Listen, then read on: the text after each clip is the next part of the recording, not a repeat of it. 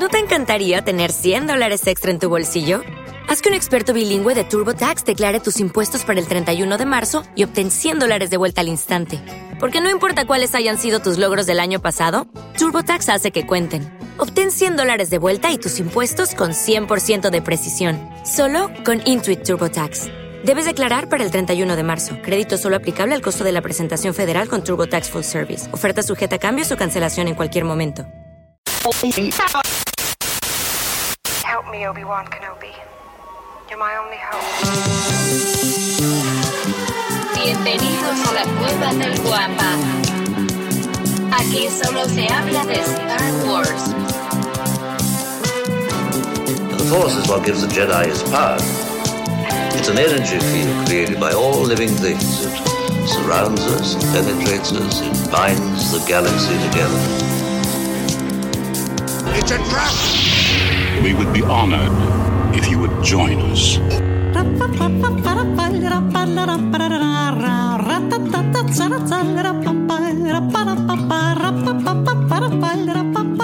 ¿Qué tal, mis queridos guampas? Bienvenidos al episodio 180 del podcast Hablando de Star Wars, patrocinado por la cueva del guampa.com. Como ya lo saben, es el santuario para todos los coleccionistas y fanáticos de Star Wars. Y como es de costumbre para esta grabación, que por cierto es el sábado 16 de julio, me acompaña el buscador eterno de la luz, el criptógrafo del templo, mi querido amigo, por supuesto, su amigo George.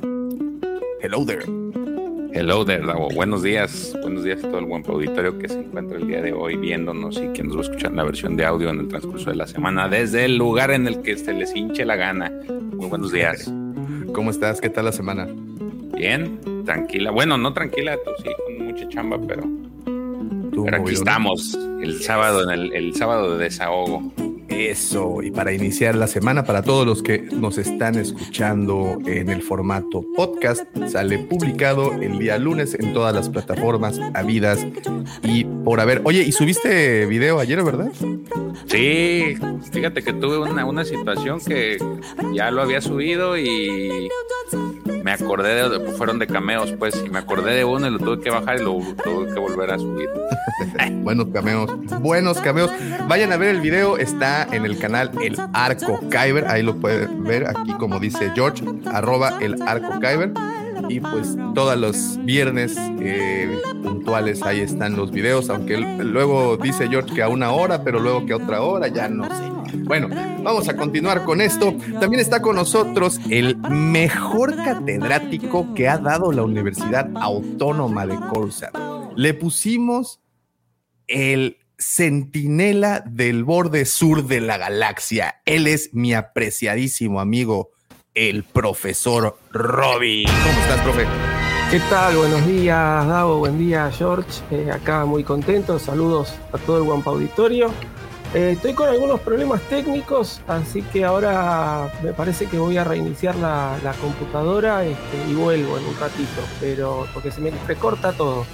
Pero sí. bien, bien, muy contento de, de estar acá otro sábado. Qué bueno, profe, me platicabas que ya iniciaste tu periodo vacacional, las vacaciones de invierno llegaron por fin.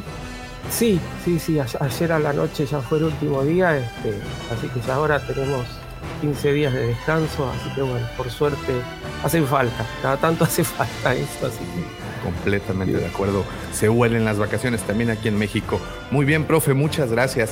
Bueno, también está con nosotros a el caballero Jedi de la palabra discreta. Mi carnalazo directamente desde Monterrey. Él es el Checo. ¿Qué hubo, Davo? Yo, Roberto, todo el guapo auditorio, pues aquí andamos. Eh, sí, también ya empezaron acá las vacaciones y mi mujer está vuelta loca. Sí, sí, sí. Es, Tener a los niños todo el día en la casa. es todo un tema. Cuando piensas que ya te salvaste de las colegiaturas, tómale que tienes que pagar curso de verano para que no te vuelvas histérico. Correcto. Muy bien, Pero Checo bueno. Vientos. Pero bueno, parte de la vida. Uno, uno los quería, ahora los aguanta. Correcto. Bien, entonces Checo, muchas gracias, buenos días. Y bueno, por último, pero no por ello menos importante, permítanme presumirles que el día de hoy nos acompaña esa persona que le quita el sueño al mismísimo Bob Chippett, a ese mismísimo Eric Franner o este güey que casi corren del Hasbro por tantos problemas con el Haslab el mismísimo Patrick Schneider. Sí, así es como lo escucharon. Y para todos los que saben de coleccionismo, él es el mero bueno de Hasbro Star Wars. Y ese señor no puede dormir debido a las opiniones del bien conocido segundo Sol de Tatooine. Ese hombre que cuando ellas susurran su nombre en privado, sonríen porque se confiesan sus travesuras. Él es mi querido amigo, mi hermano, mi vecino, arroba Lucifago. Muy buenos días tengan todos ustedes, señores, donde quiera que se encuentren. Gracias por escucharnos, gracias por vernos, los que ya se levantaron temprano. Bien por ustedes, un sabadito sabroso, inicio de fin de semana. Espero que se encuentren perfectamente bien. Y a los que nos están escuchando también por ahí en el podcast en algún punto de la semana o a lo mejor del mes, o quién sabe, ¿no? A lo mejor en un año alguien que diga, oye, pues vamos a poner este episodio 180, a ver de qué hablaron pues sean ustedes bienvenidos a este programa. ¿Cómo están, señores? Mi querido profe, mi querido Checo George, joven dabomático. Aquí todo, todo sereno, todo sereno. Oye, tuve así como preocupación covidzosa otra vez y dije, puta, por favor, no una tercera vez. Va a ser humillante contagiarme tercera vez, pero no, no hubo nada más que solo una falsa alarma, lo cual me hace sentir muy, oye, ya, se va a volver así el, el, el, COVID, güey, va a ser así de cuántas veces llevas de COVID. No, güey, yo tengo cuatro veces, ¿tú cuántas? No, ya es mi segunda vez apenas.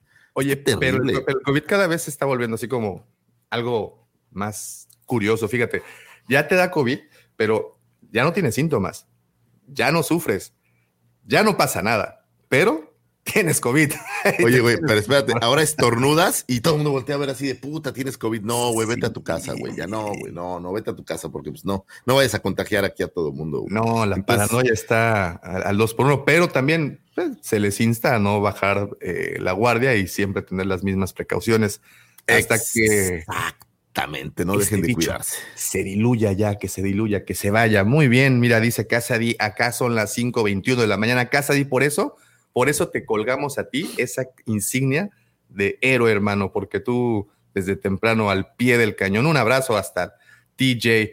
Oigan, eh, también así como quiero agradecerle a Casa y les agradezco a todos los que ya hacen el favor de seguirnos a través de nuestras diferentes redes sociales. Como saben, nos encuentran como la cueva del Wampa. Wampa se escribe con G de Guerra de las Galaxias y estamos literalmente en todas y cada una de ellas. También, como les dije al principio, si son coleccionistas o son fanáticos de esta saga tan hermosa, les recomiendo muchísimo visitar la cueva del wampa.com. Señor Cifago, ¿qué podemos encontrar en la cueva del wampa.com? Estos guapísimos patrocinadores de este bello podcast.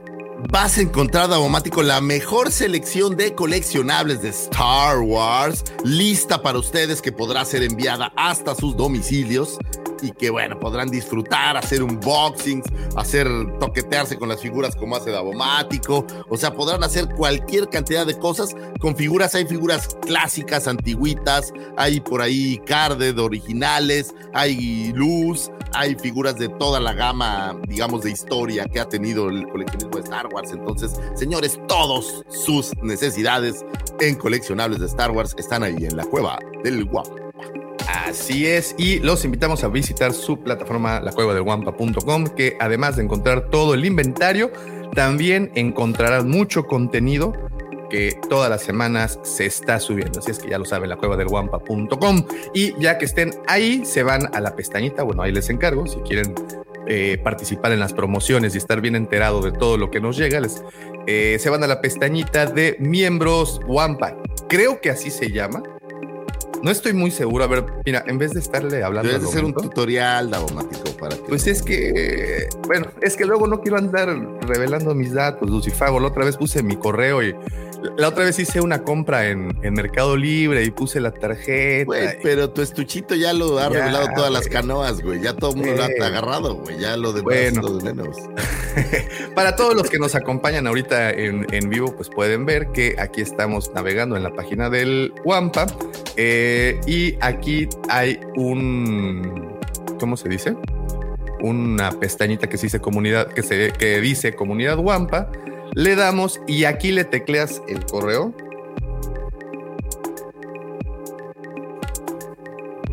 Davoma, ¿qué dice? Davomático, soy tuyo. Davomat, Patito Davo, Fifiu, ¿cómo ama, doña Carmen, Oye, arroba, Davomático, tuyo. chocolate de caramelo. Ajá. Derríteme de amor. ¿No? ¿Cómo es? Empápame de amor. Arroba, arroba empápame de amor. Ándale, ahí mero. Bueno, como, como sea su correo, ahí se lo ponen, le ponen aquí, le dan clic en unirse y listo. Eh, si no es todas las semanas, al menos cada vez que haya una promoción o alguna algo de información o figuras que llegan o algo en particular que les interese, pues ahí recibirán información. Así es que ya les dijimos cómo, únanse para recibir noticias y estar más en contacto con nosotros. Y también si quiere continuar en contacto con nosotros, los invitamos a ser parte de nuestros dos grupos. El primero de ellos es Legión Wampa, es nuestro gru- grupo de WhatsApp, dirigido aquí por mi compañero a la izquierda virtual, derecha presencial, George. Este grupo de WhatsApp en donde usted podrá todos los días, las 24 horas, los 365 días del año estar platique y platique y platique de diversos temas ñoños, así como Star Wars y otras cosas más de coleccionismo. Legión Wampa y cómo le hace para entrar, bueno, nos manda un mensaje privado a cualquiera de nuestras redes solicitando el link para unirse y eso es todo. Así de facilote somos, así es nuestro corazón, como de condominio del Infonavit, así de esos como de allá en Tlatelolco, así grandes, amplios, hartos para que para que todos se bañen amor, de. Como el girogasmo, güey. Así. Oye, Oye, sí viste el capítulo. sí, qué bueno. Hay un par de cosas muy grotescas en ese capítulo que no me hacen dormir bien. No puedo noche. superar lo del pulpo, la verdad. No, si alguien ve no, The Voice, el sabe pulpo y el y el hombre que digamos que con Ah, telepatía sí, controla güey, tu el- nepe, La, la, la anaconda, digamos. digamos el hombre anaconda.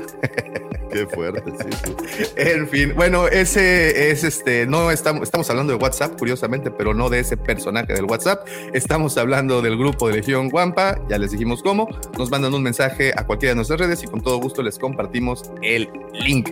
Y también tenemos Nación Guampa, ese es nuestro grupo de Facebook. También, si quiere seguir platicando de coleccionismo, si quiere preguntar, aclarar dudas, mostrar las figuras que le acaban de llegar o algo en particular, bueno, únanse. Estamos en Facebook como Nación Guampa, contesto un par de preguntas muy sencillas si me lo preguntan y con eso estamos inside. Y bueno, eso es así todas las minutas, todo lo que la circular matutina tiene que decir. Y habiendo dicho todo esto, pasamos al siguiente punto en la agenda, que son esa sección tan bonita por la cual usted, usted trabaja, se gana esos centavitos para poderle depositarle a su monedero del señor Slim y poder tener ese maravilloso servicio llamado Internet. Y sí, usted paga Internet por esta hermosa sección llamada las astroefemérides del señor arroba.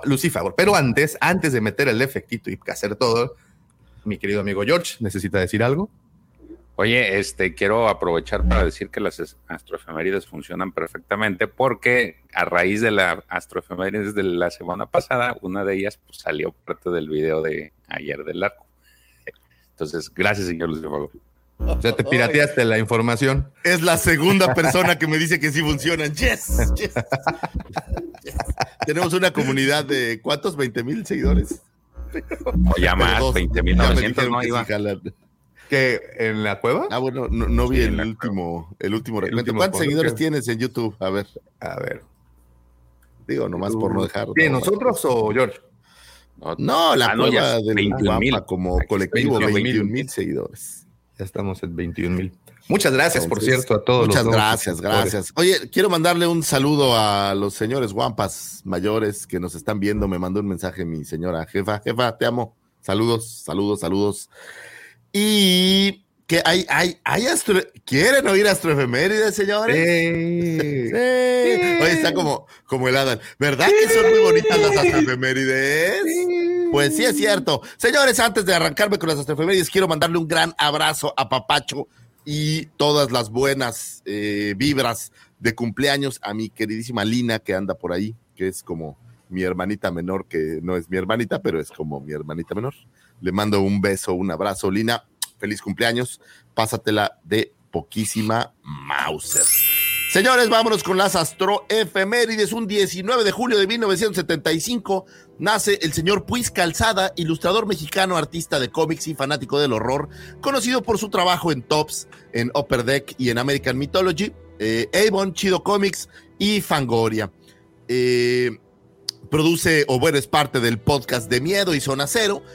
Y bueno, pues en sus años mozos, el joven Puis era aquel. ¿Se acuerdan cuando Chester Chetos era este personaje eh, mítico que había bolsitas y había cuadernos y era de verdad todo un personaje antes de que crearan esa hermosa nueva ley en la que no puedes tener figuras de personajes que sean demasiado atractivas para que los niños no coman comida chatarra? Digo, yo no creo esa ley, no sé si en otros países exista, pero en México tenemos una ley para evitar que los empaques sean demasiado coquetos y para que los niños no se sientan atraídos. Entonces, todos esos personajes que existían, como el gancito, como Melvin el elefante, pues ya no pueden salir en el empaque. Ah, no entiendo esas cosas. Pero bueno, en aquellos ayeres, mi querido amigo Puis era quien se encargaba de todos esos diseños de Chester Chetos esto en eh, Latinoamérica y bueno, pues eso creo que, que lo hizo un consagrado de, de, estas figuras y estas imágenes que estaban en empaques. Y bueno, pues siguió su trabajo para dedicarse a lo que realmente lo apasionaba, que era crear eh, cómics y crear personajes que estuvieran basados en todo este mundo de la fantasía. Y bueno, lo que ha eh, detonado principalmente su, su actividad es el horror. Se ha enfocado al cómic de horror. Tiene por ahí un par de cómics que yo se los voy a recomendar mucho. Por ejemplo, el cómic de Hatchet, que es basado en esta serie de películas llamadas del mismo nombre, Hatchet, basado en un asesino serial de los pantanos, podríamos decir, que es como una especie de Jason, pero en vez de machete usacha. Eh, son la verdad bastante chidas. Víctor Crowley es la versión de Jason y son bastante chidas y él hace esta adaptación al cómic de ese eh, de ese material, pero tiene muchísimos más como El Zorro, Wasteland, Conan, eh, Willis in Wonderland y muchísimos otros cómics. Y bueno, pues uno de nuestros pioneros en la Guampacón, invitadazo de lujo que estuvo con nosotros en la Guampacón de este año. Y bueno, pues fue todo un placer tenerlo por ahí, mi querido Puis. Te mandamos un abrazo grandotototote, carnal. Pásatela de poquísima madre. Vámonos, un 20 de julio de 1945 nace Harrison Ellenshaw, artista de pintura en mate norteamericano. La pintura en mate es un recurso cinematográfico comúnmente utilizado en el cine del siglo pasado para recrear paisajes u otro tipo de imágenes necesarias para dar contexto y profundidad a una escena. Hoy en día, con las nuevas tecnologías, este arte ha quedado un poco relegado al paso de la nostalgia, se ha quedado por ahí en el en el pasado, digo, toda esta tecnología, eh, pues ya en CGI y este tipo de cosas, pues nos han lo han dejado atrás, lo cual me parece una tristeza porque la verdad eran unos genios artistas las personas que se encargaban de esto. Ellen Show destacó en eh, la creación de míticos escenarios que pudimos observar en la primera trilogía de Star Wars. Arrancó su carrera en Disney para posteriormente seguir a Lucas y trabajar directamente en el departamento de efectos visuales de ILM y eventualmente regresó a Disney dirigiendo el departamento de efectos visuales para la productora Buenavista. Su trabajo en Star Wars puede ser visto en icónicas tomas como estas versiones del Soundcrawler que podemos ver a la distancia, eh, esta toma en donde Obi-Wan Kenobi se ve que está eh, moviéndole los controles al rayo tractor. Eh, por ahí alguna vez ya lo platicábamos. esta toma se hizo en un pedacito de set y realmente todo el back es una pintura y algo así. ¿Cómo funciona esto, profesor? Cuéntenos un poquito. Eh, bueno, básicamente lo que se hace es se arma el set y delante del set se pone un vidrio y sobre el vidrio se hace la pintura. Entonces se deja solamente el hueco de donde va el set. Esa parte no se pinta y está tan bien este, montado, digamos, tan, tan al milímetro hecho, que la cámara se pone justo ahí adelante fija y se ve, parece el, digamos, este, parece todo el, escenario, parece todo el paisaje. Hay, hay algunos documentales que muestran, eh, no solo de Star Wars, sino de otras películas, que muestran cómo, cómo se hace esto. Y entonces te toman, hay, hay una toma muy famosa de lo que el viento se llevó también, que se ve la finca de fondo y todo como un atardecer.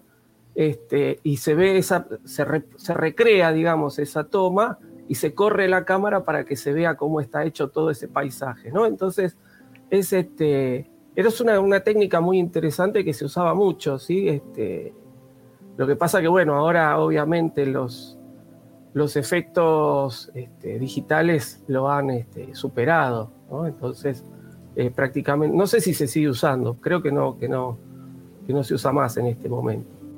Digo, debe ser mucho más rápido a lo mejor y aparte no necesitas hacer como pruebas de que sí quede, o sea, calibrar, ¿no? Cuando lo haces en la computadora, pues a lo mejor te ahorras algunos otros tiempos, me parece, entonces.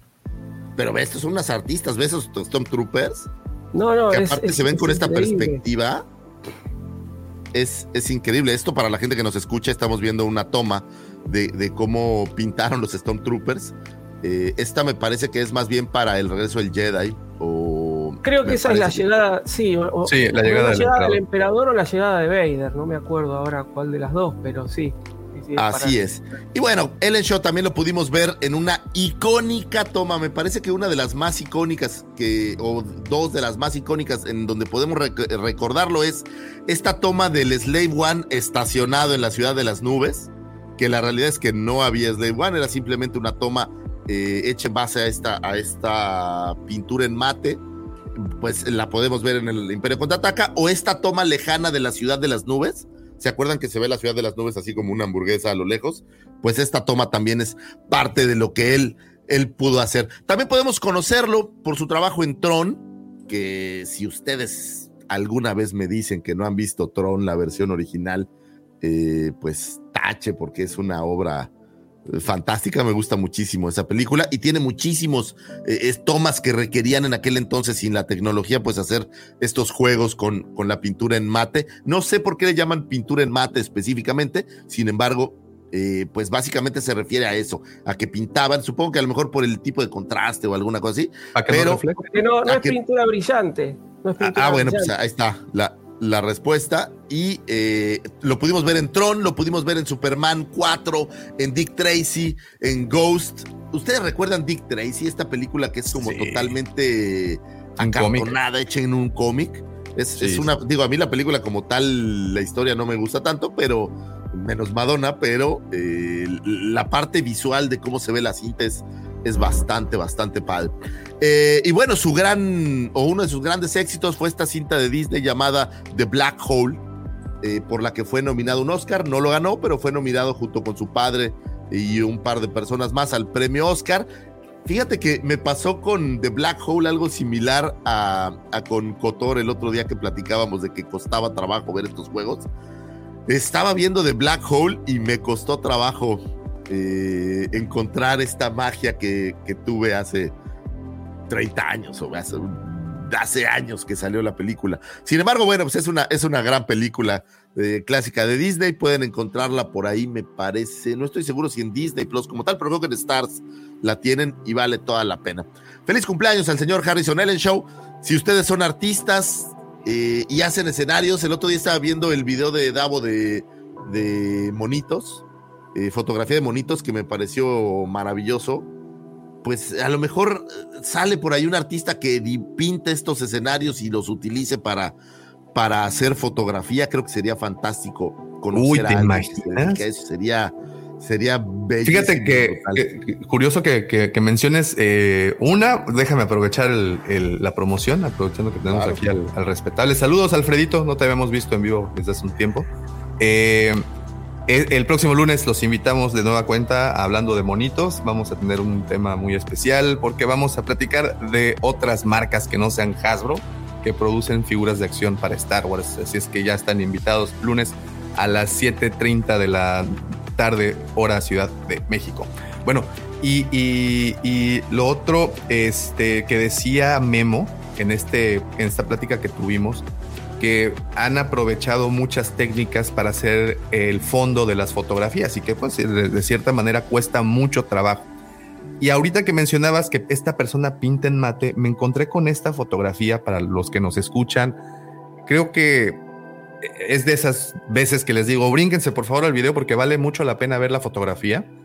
Está pintando eh, la escena que mencionó el señor Lucifagor, que es cuando el Slave One está en la ciudad de las nubes. Y yo siempre había imaginado que había pintado como un lienzo completo, ¿sabes? Así como el Slave One, el atardecer, el muelle y bueno, todo, el, todo el, armatoste. Y ahorita que estamos viendo esta imagen, podemos, ver, podemos pues darnos cuenta que se pintó como por capas para darle mayor profundidad tanto al fondo de, hasta el digamos la primera capa de fondo o la que va literalmente hasta el fondo, luego esta sobrepuesta, luego los actores, entonces el efecto se logra bastante bien y, vaya, es un recurso de esos que me eh, que, que, amo de Star Wars en donde conviertes cine artesanal, ¿no? Sí, agarras el, el, arte tal cual y esto, digo, se me asemeja como la música, ¿no? Se vuelve este que requieres un tipo sumamente talentoso para poder desarrollar esto y que de verdad quede como debe de ser. Si tú ves esta imagen, ve cómo se ve perfectamente la profundidad de, de los atrás, si puedes ver los postes de esos que se ven atrás, las sombras, o sea, la verdad es que el detalle es, es maravilloso y yo creo que son unos genios.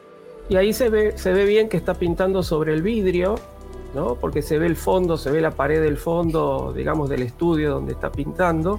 Y yo les decía, vean que se hace al milímetro. Fíjense que tiene la regla milimetrada también sí. este, sobre las leyes, sobre lo que sería la parte de, de, de atrás de las leyes, ¿no? Entonces, este, es, es, realmente una cosa muy, muy, muy exacta que se hace y es todo artesanal. Así que sí, es, es impresionante lo que se lograba con, con esa técnica.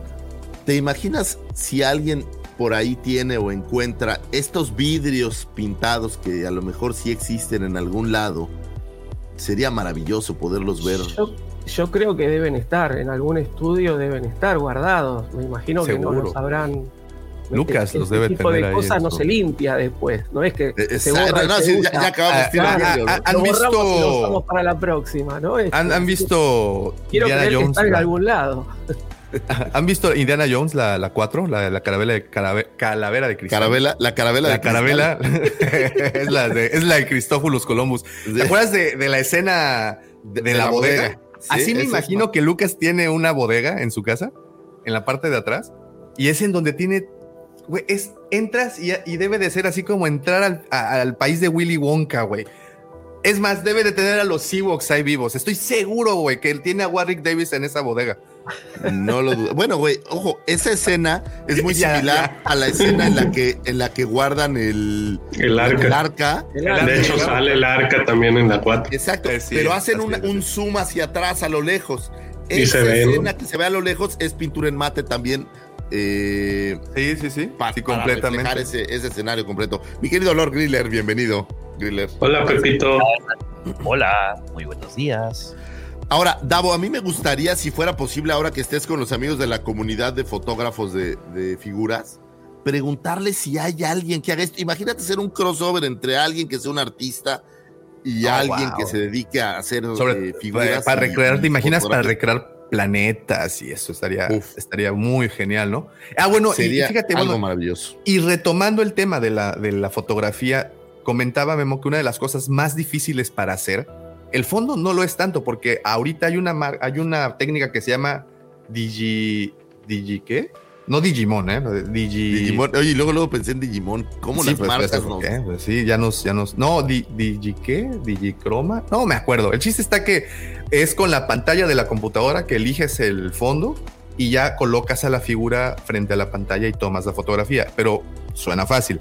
El problema es justamente lo que mencionabas, la iluminación y que esta vaya acorde con la imagen que estamos viendo. Entonces, eh, podrás tener un excelente background, podrás tener incluso hasta un diorama, que bueno, es más difícil que, que no se logre con un diorama porque todo está físicamente ahí. Pero cuando se trata de algo así, tienes que trabajar en ese detalle de la iluminación porque justo se te va un, la luz que no corresponda a y le rompes la magia por completo. Entonces, eso que mencionas de hacer el crossover entre fotografía eh, y esta técnica de pintar pintura mate de fondo, no, no me acuerdo cómo le habías mencionado, sería algo muy interesante. Puedes, puedes recrear planetas, puedes recrear cosas que pues no haya, ¿no? Eso es lo, lo interesante. Sería padrísimo. Digo, porque seguramente también hay por ahí gente que hace esta versión artística en digital y que también hacen cosas maravillosas. Entonces puede haber ahí una, un crossover interesante. Oye, fíjate, a esto que menciona eh, el fan club Star Wars Uruguay, el año pasado salió la noticia que George Lucas iba a hacer un museo que además iba a tener un espacio para convenciones. Esto salió, si no mal recuerdo, desde el 2019 en la Celebration. Desde antes de la Y- pandemia. Ah, ya tiene un par Sí. de años, sí. Sí, ya tiene un par de años y realmente el museo era dedicado a la ciencia ficción. Estaría en Los Ángeles, está en Los Ángeles o en teoría estará en Los Ángeles. Este, y definitivamente yo creo que si hay que exhibir algunas piezas y de las cuales yo me formaría para, para ver serían estas que estamos viendo en pantalla. Sí, debe de ser maravilloso ver estas versiones originales, ¿no? Donde tenían estos cristales, o sea, de- debe de ser maravilloso. Ojalá que sea más fácil entrar que a Rancho Obi-Wan. Mira, pues, les presumo, me llegó mi, mi inscripción a Rancho Obi-Wan. Oh, qué cool. Y ¿Y, ya te viene como una algo? O sea, La verdad no lo he abierto porque, porque quiero hacer un video al respecto. sí, sí, sí. No, sí, pensé, sí. sí. pensé que se iba a quedar cerrado por siempre. cerrado. Ah, Lo, lo voy a guardar cerrado, voy a volver Claro, mira, total, como no voy A ver, a espérate, ir, espérate, espérate, espérate. A ver, otra vez, otra vez, muéstralo, muéstralo. Ahí está. Ah, mira. Ay, Y, es- y tiene tu no. nombre y todo el. Pero, Sí, ah, güey. Hasta voy a guardar el cartoncito, mira, a ver si se alcanza a ver ahí el Rancho Obi-Wan arriba. Ay, güey. Sí, y tu dirección también. Ay, güey. Soy persona Es la emoción, pública, es la ¿cómo emoción. Es la emoción. Soy persona física. Ahí pone Muy bien, ahí, ahí le- ahí le- saque el video. ahí lo photoshopeamos, no te preocupes. Sí, con el pic se, se quita. Y, y sí, iba a ser. Bueno, ¿lo abro? No, luego, ¿no? Luego, luego, luego un videito, sí vale la pena. Luego un videito, vale la pena. Sigamos con estas Nomás no lo rompas, güey. ¿Eh? Puta, si no, no vas, güey. ¿Sabes qué? La verdad te voy a confesar, no había visto qué era. Entonces agarré el sobre y dije, pues quién sabe qué es. Y le hice así. Y de repente cuando saco la madre y dice, oye, no, ah, lo rompí. Pero no, no lo rompí. Oye, está como cuando nos llegó la tarjeta de monetización de, de YouTube, que también te mandan un sobrecito con un sobre adentro y con, de hecho, por acá la debo de tener. Este, igual cuando yo abrí, casi me llevo la clave, güey. Sí, así es. Oye, No, por un segundo dije, es un, es un citatorio del, del SAT. Dije, puta. Víctor, no. ¿cuándo vas a ir al rancho Obi-Wan? Todavía no tengo fecha. Haz de cuenta que te tienes que inscribir primero al club de seguidores de Rancho Biguan. Tienes que pagar tus 50 dolaritos por ser miembro. Y ya que eres miembro, puedes solicitar una fecha para hacer un, una visita. Entonces, estoy en el proceso. Apenas me llegó mi inscripción. Pensaba Espero- que le ibas a estar como los hombres, así como la película de Fanboys, que se brincan todas las cercas y le piden los planos del rancho Obi-Wan a William Shatner y demás, güey. Sí me, sí me encantaría, pero tengo que pagar colegiaturas. Entonces, estar unos seis meses en la cárcel allá no va a ser este, lo más, lo más óptimo para, para mis hijos, sobre todo, ¿no? Mi yo me en, en- en todo el plan me detendría en la parte de brincarse la barda, güey. Yo no podría, simplemente. Oye, estás como. Estábamos en. Fuimos a Washington con mi esposa hace un tiempo. La esposa mía, te amo, te mando un beso, no te enojes por esta anécdota que voy a contar. Pero estábamos ahí y se voltea y ve la Casa Blanca y está hasta la madre de gente tomando fotos, ¿no? Y me dice, oye, ¿y si me salto esta rejita y me tomas la foto ya adentro? No, mi amor, eso no va a ser, no va a ser muy. Eh, muy bueno sí me puedo imaginar la escena en donde está poniéndole al primer dedo en el pasto del- de la Casa Blanca y llega un pinche o dos, tres, cuatro linieros de- de- del equipo de Washington a derribarla, güey. Es que sí están bien locos allá. Es correcto. Entonces decidimos no hacer la foto. No sé qué pase si te saltas la, la, la bardita. No la tomamos igual que toda la gente Y afuerita no, donde y estás. no queremos averiguar. No, no queremos averiguar, queremos, queremos estar aquí. Lo mismo pasa con Rancho Biguan, estoy seguro que deben de tener un sistema. Bueno, quién sabe, ya ves que le robaron figuras, entonces a lo mejor llegas y, y, pues te abre ahí don Jacinto y te dice, oiga, pues pásele, no hay nadie ahorita, ándele. Quién sabe, lo voy a averiguar para ustedes, señores, y ya que lo sepa, se los platicaré más a detalle. Sigamos con esto, señores. Un 20 de julio de 1969 es un acontecimiento brutal. Un 25 de mayo de 1961 el presidente Kennedy se dirigía al Congreso diciendo, pienso que esta nación debe comprometerse a lograr la meta antes de que la década termine, aterrizar un hombre en la luna y regresarlo sano y salvo a la Tierra. Ningún otro proyecto espacial en este periodo será más importante ni más costoso eh, para la humanidad ninguno será más difícil que este, tenemos que lograrlo. Un 22 de noviembre de 1963, el presidente Kennedy moría y bueno, pues sería asesinado y no podría haber culminado este, este proyecto que él decía. Sin embargo, una década, eh, poquito antes de que terminara la década, un 20 de julio del 69, a las 4.17, el Apolo 11 alunizaba en pues la luna, alunizaba la luna, disculpen mi, mi falta de, mi, redundancia, discúlpenme. Y bueno, el comandante Neil Armstrong se convierte en el primer hombre en pisar la luna, seguido por Aldrin, eh, Edwin Buzz Aldrin, quienes viajaron 240 mil kilómetros, 76 horas de vuelo para lunizar en el mar de la tranquilidad. En tanto Aldrin y Armstrong exploraban la luna, Mike Collins orbitaba eh, la luna alrededor de ella esperando a que pudieran regresar. El presidente Nixon hablaba con Armstrong y Aldrin desde la oficina oval, siendo probablemente esta la llamada telefónica, pues de entrada la de más distancia que ha hecho el hombre, pero bueno, pues una épica que jamás bueno, que no se ha, se ha repetido hasta ahorita, hasta donde entiendo. Una vez que Neil Armstrong llegaba a la luna y daba esos pequeños saltitos curiosos que seguramente todos han visto por ahí, se pronunciaron estas grandes palabras que creo que van a quedar como una de las grandes frases en la historia del hombre, en donde dice un pequeño paso para un hombre, pero un gran paso para la humanidad. Y sin duda alguna creo que que tenía mucha razón. ¿Las habrá pensado él o habrá contratado ahí a un escritor fantasma? No, no creas que tenían tanto presupuesto, güey. Imagínate que para, para que sus familias se sostuvieran mientras ellos estaban lejos y por si morían y no regresaban, dejaron cientos de miles de postales autografiadas para que sus familias las pudieran vender. O sea, no creas que tenían, o aparentemente no tenían estos seguros de pensión que iban a garantizar que sus familias pues, vivieran. Pues, el ejército gringo, ¿no? O sea, en teoría, pues sí.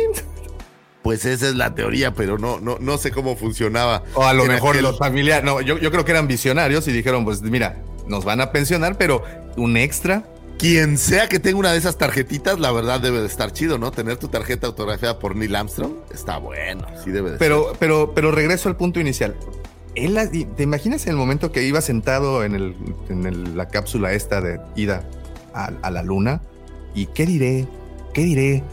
¿Qué diré? Estaba pensando y y le vi, ah, ya sé.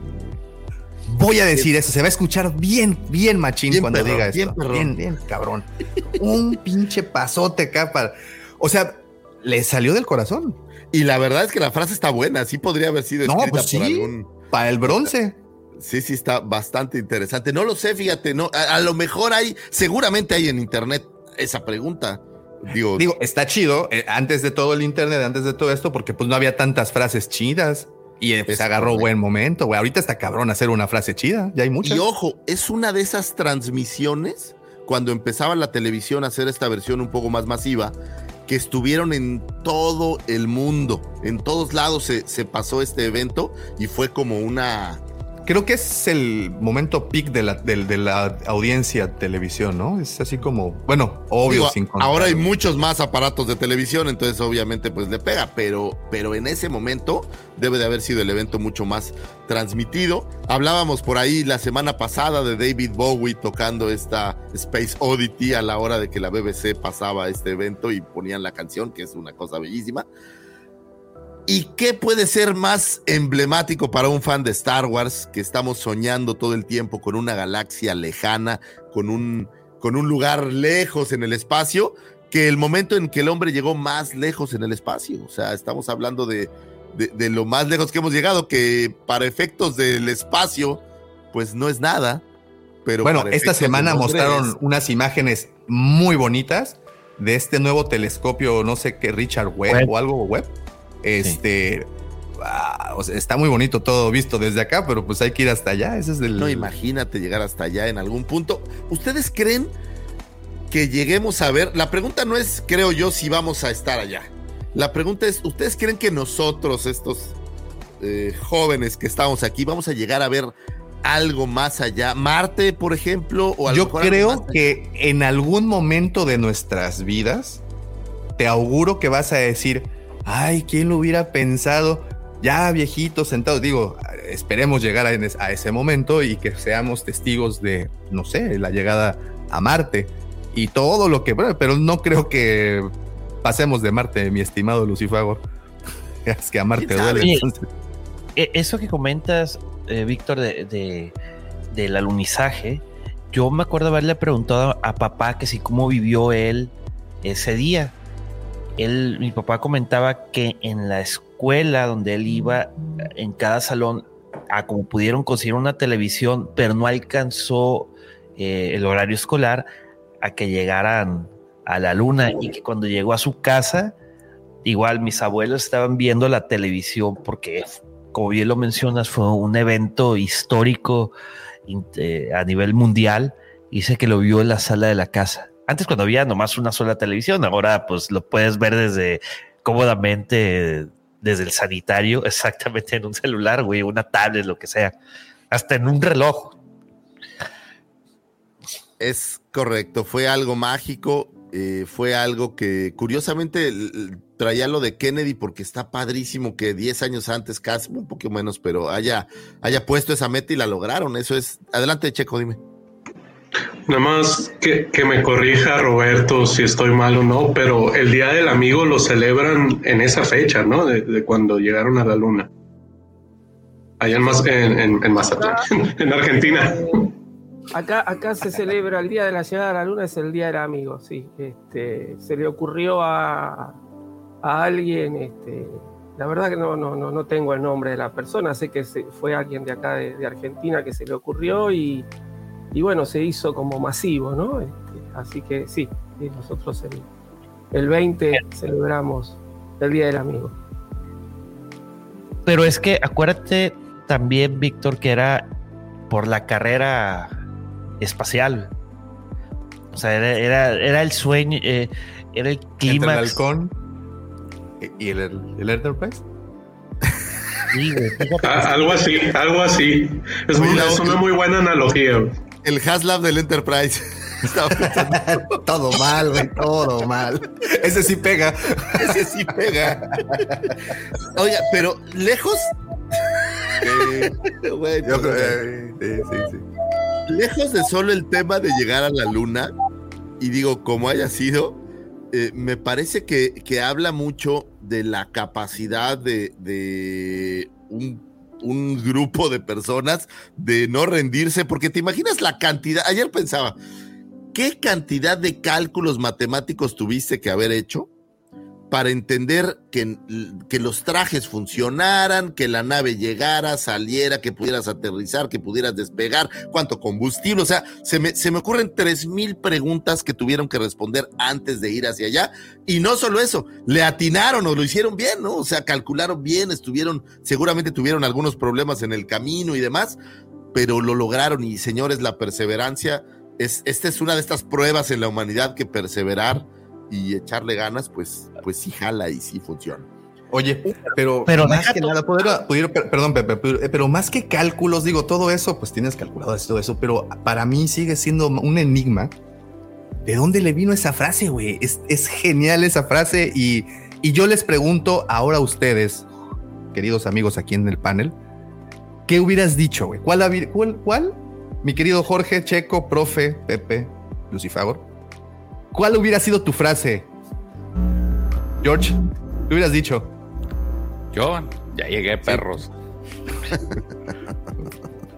Y puta, y te imaginas el cagón que Estoy pensando, cuando tuvieras hecho, Ay, cabrón, perros lunares. No, es que hubiera la dicho- emoción que se te va, ¿sabes? ¿Sabes? De que te vienen, no sé, un- creo que sería muy difícil poder. Por eso, pero tienes todo el camino para pensar desde Houston hasta hasta eh, ¿Lo viste? para- No, ¿no viste la, peli- la serie? de- Perdón, Cabo Cañaveral. Disculpen. ¿no, no viste la serie de Crown? que el- cuando van y se entrevistan con la reina y que el príncipe, el rey, el príncipe consorte le di- dice, es que quiero conocerlos, quiero conocerlos, quiero media hora con ellos total, y se vas a tener cinco minutos.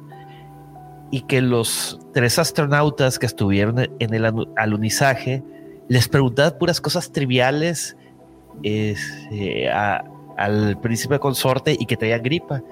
Y el príncipe consorte como que se decepciona y dice, puta, güey, yo pensaba que tenía unas preguntas acá, los veía como superhumanos que habían ido a la luna y dice, güey, me preguntaban de que si tenía, cuántas habitaciones tenía el castillo, etc, etc, etc. Y dice, van a la luna y no pasa nada, y llegan aquí a Londres y cambio de clima drástico y se me enferman de gripa, pinches güeyes, no valen queso, güey. Sí, pobres cabrones, pero nos huyan. ¿Qué hubieran dicho? ¿Se va a hacer o no? profe, se va a hacer? profe, profe, iba profe, No, profe, yo, profe. yo hubiera dicho, los miro desde abajo, porque yo ahí no me subo. Checo. Probablemente lo que dijo Pepe. ¿Se No va a hacer? Ah, ¿Se va a hacer o no se va a hacer? La carnita asada. Yo tengo No, las chéveres. qué original. o hubiera volteado así para. Sí, ah, no hay las canoas aquí, ¿no? Lucifago, yo sé que tienes una, una respuesta mucho más ilustre que todas estas cosas que han pasado. Híjole, es, fíjate que creo que sería difícil porque ahora que lo pienso, ya con más detalle, creo que sí fue algo planeado el decir esa frase.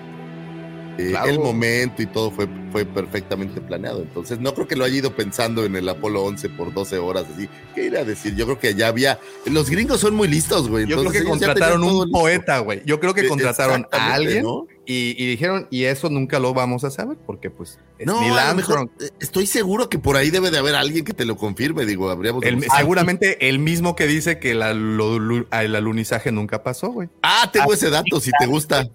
Se llama Yo sé que hubiera dicho, mira, hubiera agarrado la Bill bandera Casings, by the y way. lo hubiera puesto y les hubiera dicho, aquí les dejo esta. Hasta nunca, Putines. Hasta la vista, perros. Bien jugado, bien jugado. Muy bien, muy bien. Sí, la verdad que no, no sé, la verdad no sé, no tengo, no tengo palabras, me parece que no sé. Me La parece frase- algo tan grande que, que no lo sé. La frase célebre te refieres a la de un pequeño paso para el hombre, un gran paso para la humanidad. Sí. Sí. ¿No, ¿No viste la frase hace rato o qué? No. Ok. Sí. ok, sí estamos hablando de la, de la llegada a la luna del hombre, que es una efeméride que me gusta por la connotación star warsiana que tiene el espacio siempre y siempre que hay eventos en el espacio memorables, pues me gusta traérselos. Señores, y bueno, este evento de la llegada a la luna se suma junto con algunos otros como la Tierra plana a esas teorías de las conspiraciones de las que justo hablaba Davo Mático, que a veces no entiendo por qué la gente creo que teorizan con la conspiración pues para generar ahora clickbites, pero en el pasado pues para generar adeptos. Y curiosamente me encontré ese dato davomático.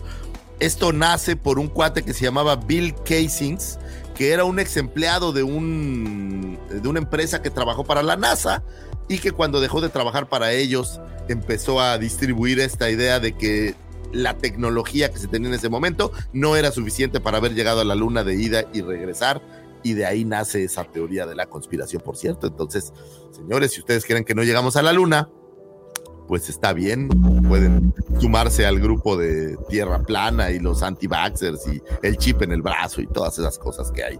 Que por ahí no los critico, pero, pero pues están, Es que están por ahí. recuerda, recuerda dónde sale esa, esa teoría de conspiración de que el hombre no llegó a la luna. Es más bien dicho, de que la urgencia por, por decir que sí habían llegado a la luna era por ganarle precisamente lo que comentaba hace rato, eh, la carrera aeroespacial a Rusia.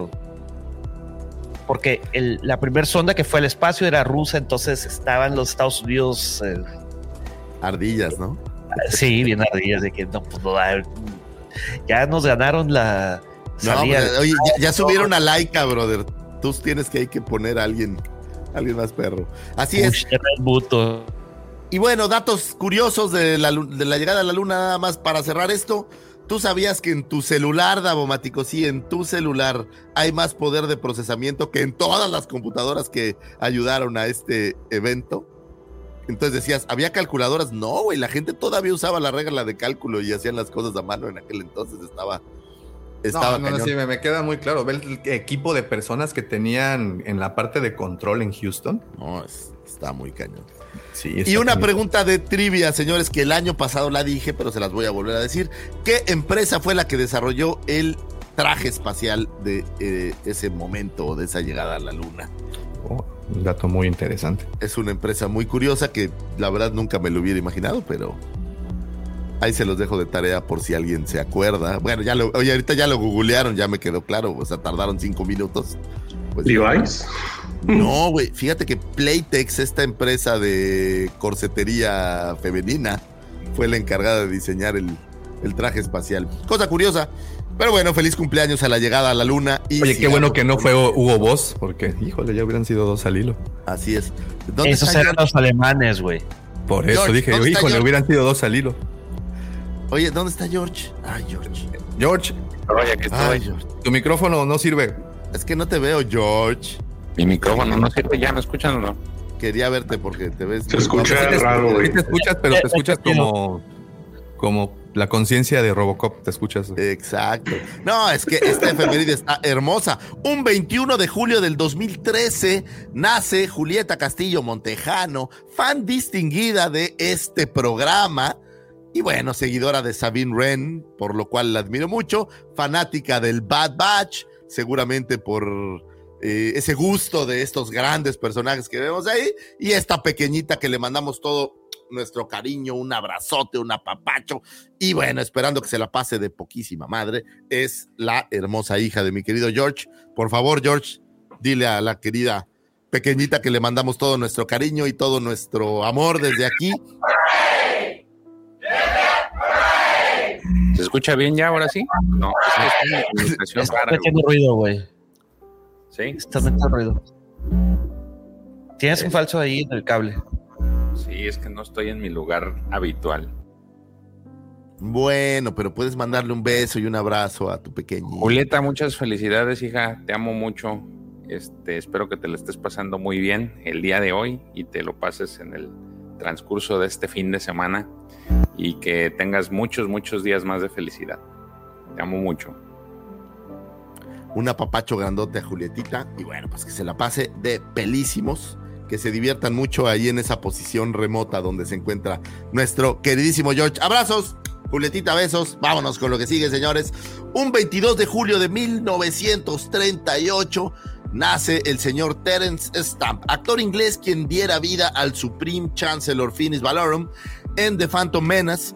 Inicia su carrera en eh, su carrera cinematográfica en la cinta Billy Budd, así como haciendo algunas obras de teatro, eh, pero saltaría a la fama, o bueno, sería un gran escalón a la fama, su papel del General Zod en las cintas eh, estelarizadas por Christopher Reeves de Superman eh, del 78 y la de Superman 2 de 1980. El personaje del Chancellor Finis Valorum fuera un humano nacido en Coruscant, eh, quien, derivado de esa inefectividad para poder controlar el conflicto entre la Federación de Comercio y Naboo, pues es de alguna manera destituido. La reina Midala promueve un voto de no confianza contra él y pues le dijeron, Papazul, te vas a bailar a Chihuahua un baile y lo destituyen. Esto da paso, bueno, pues a la historia que ya sabemos que era como una, pues todo era un engaño, todo era una puesta en escena de Palpi que hace todo y mueve todos sus hilos para que esto suceda. Sin embargo, bueno, pues tiene que dejar eh, el, iba a decir el trono, pero bueno, en este caso no es el trono, él es como el líder del Senado. Lo deja para que pase eh, Palpi a ser el nuevo líder y todo esto que tenemos ya ahora, o bueno, que sabemos que sucedió en el imperio y todo lo demás que podemos ver ahí en las precuelas. El papel, pues es, diríamos que es un papel menor o por haber entregado eh, el cetro es, es valioso este, este papel. ¿Qué opinan muchachos? No sé si, oye, pues, o, o no. o No, sea, hay- No, yo creo que está bien. A ver, yo creo que está bien. Eh, después se recupera el personaje así en, en cómics y, en alguna que otra novela, este, y se le da un poco más de un poco más de profundidad, pero a ver, alguien tenía que estar para que Palpatine le ocupe después el cargo, ¿no? Así que bueno, yo creo que está bien, dentro de todo está, es correcto lo que, lo que está pasando ahí. Pues le dieron ahí aire y bueno, pues ahí termina su participación en Star Wars. Eh, algunas otras memorables participaciones incluyen esta cinta de Wall Street de Oliver Stone. No sé si la han visto, es una cinta maravillosa, me gusta muchísimo. Eh, es una gran película. Por ahí aparece en John Guns, eh, aparece en Operación Valkyria, en esta de Agentes del Destino y por ahí también lo pudimos ver en Smallville repitiendo algo que tenga que ver con Superman. Feliz cumpleaños al señor Terrence Stamp. Un 22 de julio de 1967 nace Dermot Power, ilustrador irlandés, quien trabajó en eh, arte conceptual para el ataque de los clones y The Force Awakens. Su trabajo para cine abarca cintas como Harry Potter, Batman Inicia, of Vendetta, Charlie la fábrica de chocolates, Beowulf, Alice, eh, Megamente, Dumbo, Animales Fantásticos, toda la saga y Ready Player One. Sus conceptos dieron como resultado personajes emblematiquísimos para Star Wars como Asajj Ventress, la Capitana Phasma, eh, incluso por ahí Kit Fisto y muchísimas más. Por ahí la Reina Midala, los conceptos de Kylo Ren, los conceptos de Shakti. Él fue parte importante de la parte ya conceptual visual que pudimos ver en la cinta de estos personajes. También por ahí dentro de su palmarés tiene una página, esto se los voy a recomendar, la- su página personal vende diseños y tiene unos diseños de Star Wars que de verdad bien valdrían poner en, en- en una sala porque de verdad son increíbles. Y bueno, si no solamente les gusta Star Wars, pueden encontrar diseños de muchísimos personajes más. Por ahí eh, el hipógrifo es, es obra de él. ¿Alguien sabe qué es la Nimbus 2000? Estoy seguro que alguno de ustedes fans Harry Potter. Harry Pottercianos. Bueno, pues la Nimbus 2000 es un diseño de, de, de este hombre para aquellos que son fans de la saga de, de Harry. Eh, el conejo, la reina, el gato de Cheshire y todos los personajes que vemos en las cintas de Tim Burton de Alicia son eh, parte, la inspiración de todos sus diseños.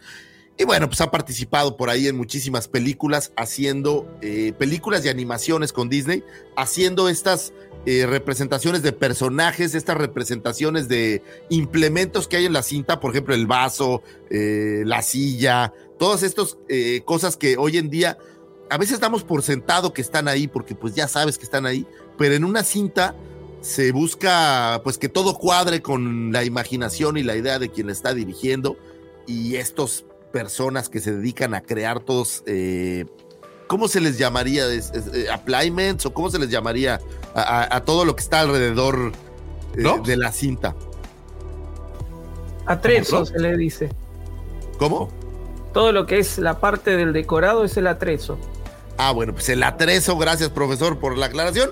Todo eso se dedican a hacer, todos los detalles, las decoraciones, cómo se ven los, las habitaciones, todas estas pequeñas ideas. Por ejemplo, si ustedes tienen chance de comprar una de estas o de tener una de estas enciclopedias de Star Wars, en donde no solo se habla de planetas y de alienígenas, sino que se habla de, de más detalles como los instrumentos musicales, como hay por ahí sillas, hay mesas, hay toda clase de cosas estas personas son las que se dedican a diseñar todo eso que podemos ver en pantalla, hacen los drafts, hacen los bosquejos y ya de ahí se pasa a una versión mucho más eh, emblemática. Le mandamos un, un abrazo a Dermot Power, el irlandés ilustrador. Un 23 de julio de 1961 nace Woody Harrelson, actor norteamericano que interpreta a Tobias Beckett, un miembro del Alba Escarlata y líder de su propia banda, que fue mentor del joven Han Solo durante el reinado del Imperio Galáctico. Su papel en Solo, eh, originalmente los fanáticos creían que Woody Harrelson interpretaría al mentor de Solo, Garris Shrike, eh, que podemos ver en esta trilogía de Legends de los libros de, de Han Solo. Sin embargo, bueno, pues una vez que apareció Woody Harrelson y dio el nombre de Tobias Beckett, se rompió un poco, un poco esa magia. Pero al final del día, bueno, pues sí es este personaje que es un poco el mentor y un poco el que eh, pues le enseña algunos trucos al señor Han Solo. Por ahí más adelante, los guionistas Lawrence Kasdan y John Kasdan eh, confirmaron que el personaje de Tobias Beckett estaba inspirado en Long John Silver, el principal antagonista de la novela eh, Treasure Island o la Isla del Tesoro de Louis Stevenson. En inicio de su carrera, interpretaría al maestro Woody Boyd, perdón, al mesero Woody Boyd, para la serie Cheers de la NBC, esta serie de un bar que es una, una, cosa, una cosa maravillosa. Y bueno, continuaría haciendo algunos papeles menores por ahí en televisión, algunas apariciones en algunos otros lugares, y después arrancaría haciendo un poco de cine. Me parece que uno de sus grandes eh, estallidos, cuando arrancó esa popularidad ya en cine mucho más fuerte, es en esta cinta, y corrígeme George si me equivoco, White Man Can Job, donde junto a este eh, Wesley Snipes eh, te dan esta versión del básquetbol callejero, ¿no? Esta versión de, de cómo es el básquetbol en la calle, lejos de, de, las arenas. Y eh, creo que es una cinta que, que a Woody Harrelson Digo, no, no sé si lo catapultó o no, porque la cinta fue un éxito de taquilla, pero no siento que sea tampoco esta mega cinta. Pero creo que sí lo, lo levantó muchísimo y lo convirtió en. Lo puso en el mapa del cine, me parece. Eh, más adelante, bueno, pues ha cosechado muchísimos éxitos. Eh, Asalto al tren del dinero, La propuesta indecorosa. Por ahí en Natural Born Killers, creo que también es una de estas cintas que lo, que lo hizo sumamente popular y que para mí, para mí esa fue la que lo hizo más famoso, ¿no? La de Natural Born Killers. Bueno, creo que yo por, eh, por esa fue que lo conocí. Ah, mira, pues, yo, vi mucho antes, bueno, vi antes eh, White Man Can Jump y lo tengo tan presente. que salió antes, la de la de White Man Can Jump salió antes y después de esa vino la de Asalto al Tren del Dinero. O sea, como que a partir de esa empezó a tener seguidillas y ya de ahí vino la de Natural Born Killers. ¿Es después entonces la de Natural? Sí, así es. Y que aparece con una Juliette Lewis que también en aquel entonces era súper guapa y asesina sexy, estaba chido. También la de Propuesta Indecorosa. Este, Junto a Demi Moore y a. Mm, ¿Quién era el, el que proponía? Creo que era este. Robert Redford. No, no, Robert Redford. Robert Redford. Robert Redford. que la película también proponía una tesis muy interesante, ¿no? Bastante. Muy, muy curiosa. Lo pudimos ver también por ahí en. Eh, Kingpin, que es una comedia bastante buena, The People versus Larry, que está bastante es la de boliche, ¿verdad? La de Kingpin. Excelente, es excelente de boliche. Sale con Randy Quaid. Eh, no sé cómo se. Bueno, pues el, actor, pero él es muy, muy chistoso. La verdad es una gran película. Eh, por ahí lo vimos también en Zombieland, eh, Los Juegos del Hambre, y recientemente lo pudimos ver en Venom 2 como Cassius. Que la verdad, la verdad, la verdad me, me, quedé con muchas ganas de ver a Carnage ser un Carnage en toda su expresión. Digo, no quiero criticar a los que les gustó Venom, pero me, si tú ves los cómics, Carnage es este ser muy, muy, muy hijo de la fregada y aquí creo que lo nerfean un poco como para que Venom pueda. Está bien chafa, la de... Ok, no lo quise decir así. Sí, está bien chafa la película, güey. Sí, la verdad que, quedó, le quedó, porque aparte sí le daba el aire, es lo mejor, sí se parecía un poco al, personaje de los cómics, sin embargo, bueno, pues creo que les Déjate tú de eso, sí, la, sí, él está perfecto para ese, ese papel y sí me lo... George tiene un crush con ese, con, con, el Woody Harrelson. ¿Con el güey de qué? Con el, Woody, con, este güey, con el Woody Harrelson. Sí, pues claro, es, es, como él, White Man, y saltan y son basquetboles. ¿Sabes qué pasa? Esto es real. Cuando te gusta el básquetbol, digo, yo ya no soy muy fan, pero en aquel entonces sí era, sí jugaba continuamente. Es como hacer una película para, es como cuando hacen estas películas para jugadores de americano o estas películas, o sea, que hablan, se volvió como una película como de culto para la gente que le gustaba el básquetbol, güey. Y, la neta, yo no, no creo que haya alguien que no le guste el básquetbol que no tenga esta película como un poco referencia de. Creo que eso tiene que ver. y bueno, pues es nuestro querido Tobias Beckett, profesor. Yo sé que usted es un gran fanático de su trabajo en Han Solo. Yo sé que usted eh, es muy fan de esta película, pero yo le quería preguntar. Cinta. Exacto, ¿no? De esta aclamadísima cinta. Yo le quería preguntar, profe. Ok, dejemos de lado la basura que es la cinta pero él, Tobias Beckett, el papel de, de, Woody Harrelson, ¿Tiene algo o, de plano es eh, lo echa también al cajón de la pedacera de la cinta de Han Solo? Eh, y lo tiene a Woody Harrelson, ¿no? Es decir, es, a mí me gusta mucho como actor, eh, pero bueno, lamentablemente pierde, para mí pierde, no, no- la película no, no me gustó y bueno, no. Este, sí, el- el- lo que hace él está, está muy bien, digamos, en cuanto a su interpretación. No, la verdad que no, no me termina de, convencer lo que han hecho con- prácticamente con ninguno de los personajes. No, no me gustó la película. Entonces, pero, pero sí, realmente a Woody Harrelson yo lo, lo admiro mucho. Sí, me gusta mucho cómo trabaja. Sí. Es bueno, a mí me encanta. En Zombieland me parece que es. Bueno, es que Zombieland es una de esas Y películas. aparte ha, ha- ha hecho también, mucho, es, es un actor que ha hecho muchos géneros, ¿no? Desde, desde drama, este, comedia, este, ciencia hecho de ficción. todo. Entonces es, es muy versátil, es decir, no, no, no hay muchos actores que puedan interpretar bien diversos papeles. Ay, Entonces, ¿Saben en dónde sale? Me, me gusta mucho en la de True Detective, ahorita que me acordé. No, Que sale con Matthew McConaughey. Es, es increíble lo que hace. Esa, es- esa serie, si no la han visto, dense un tiempecito. No, creo que está en, en HBO, ¿verdad? Ahorita. No sé en dónde está, fíjate. No recuerdo. Sí, creo que está ahí. Véanla. True Detective, al menos la primera temporada que aparece. Está en la él. primera nada más, creo. Sí. Sí. está en la primera temporada porque son temporadas independientes, pero es impresionante. Sí, eh, él y, a- dos, a- el trabajo de, y de Alexander es increíble. Wow, Alexander enamorado. es una, una joya. Pues señor Woody Harrelson, donde quiera que se encuentre, le mandamos un abrazo. Esperemos, sería interesante verlo en algún otro material ahora que estamos viendo las series y todo este rollo. ¿Creen que pudiera suceder que hubiera como un poco antes de lo que pasa con Han Solo en algún lado? Hay un cómic que se llama Beckett, ¿no? Que es un one shot que nada más se parece, Sí. pues es, es eso. Y ya creo que de hecho la historia está medio mala, si me preguntas, pero este, pues es lo único. No sé si en algún libro. Porque No, la neta, el personaje creo que está. Pues está padre, ¿no? A mí no se me hace que sea un personaje tan, tan gacho. ¿A pues. poco no estabas esperando que en algún momento en la fogata, cuando estaba con Solo, se volteara y le dijera, es que Han, yo soy tu padre?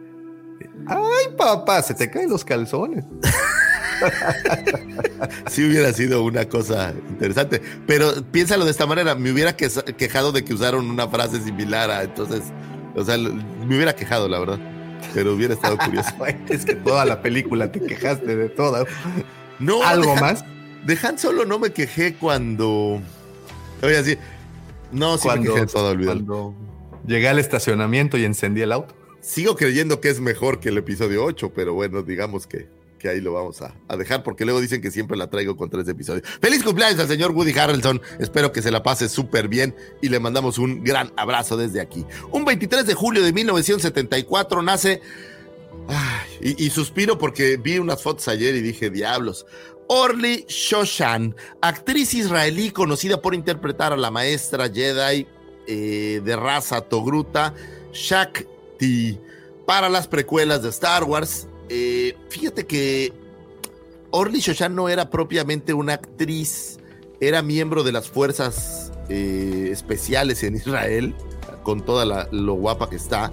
Y como tenía un gran control de. ¿Cómo le, cómo le dirías milí? La palabra milí en español. Porque en inglés usan milí como para definir eh, las, las armas. Ay, espadas, que estabas diciendo Milik. No, pues aquí Milik. No, milí, milí en. en- No, es en como, como la, la lucha cuerpo a cuerpo, sería una cosa así.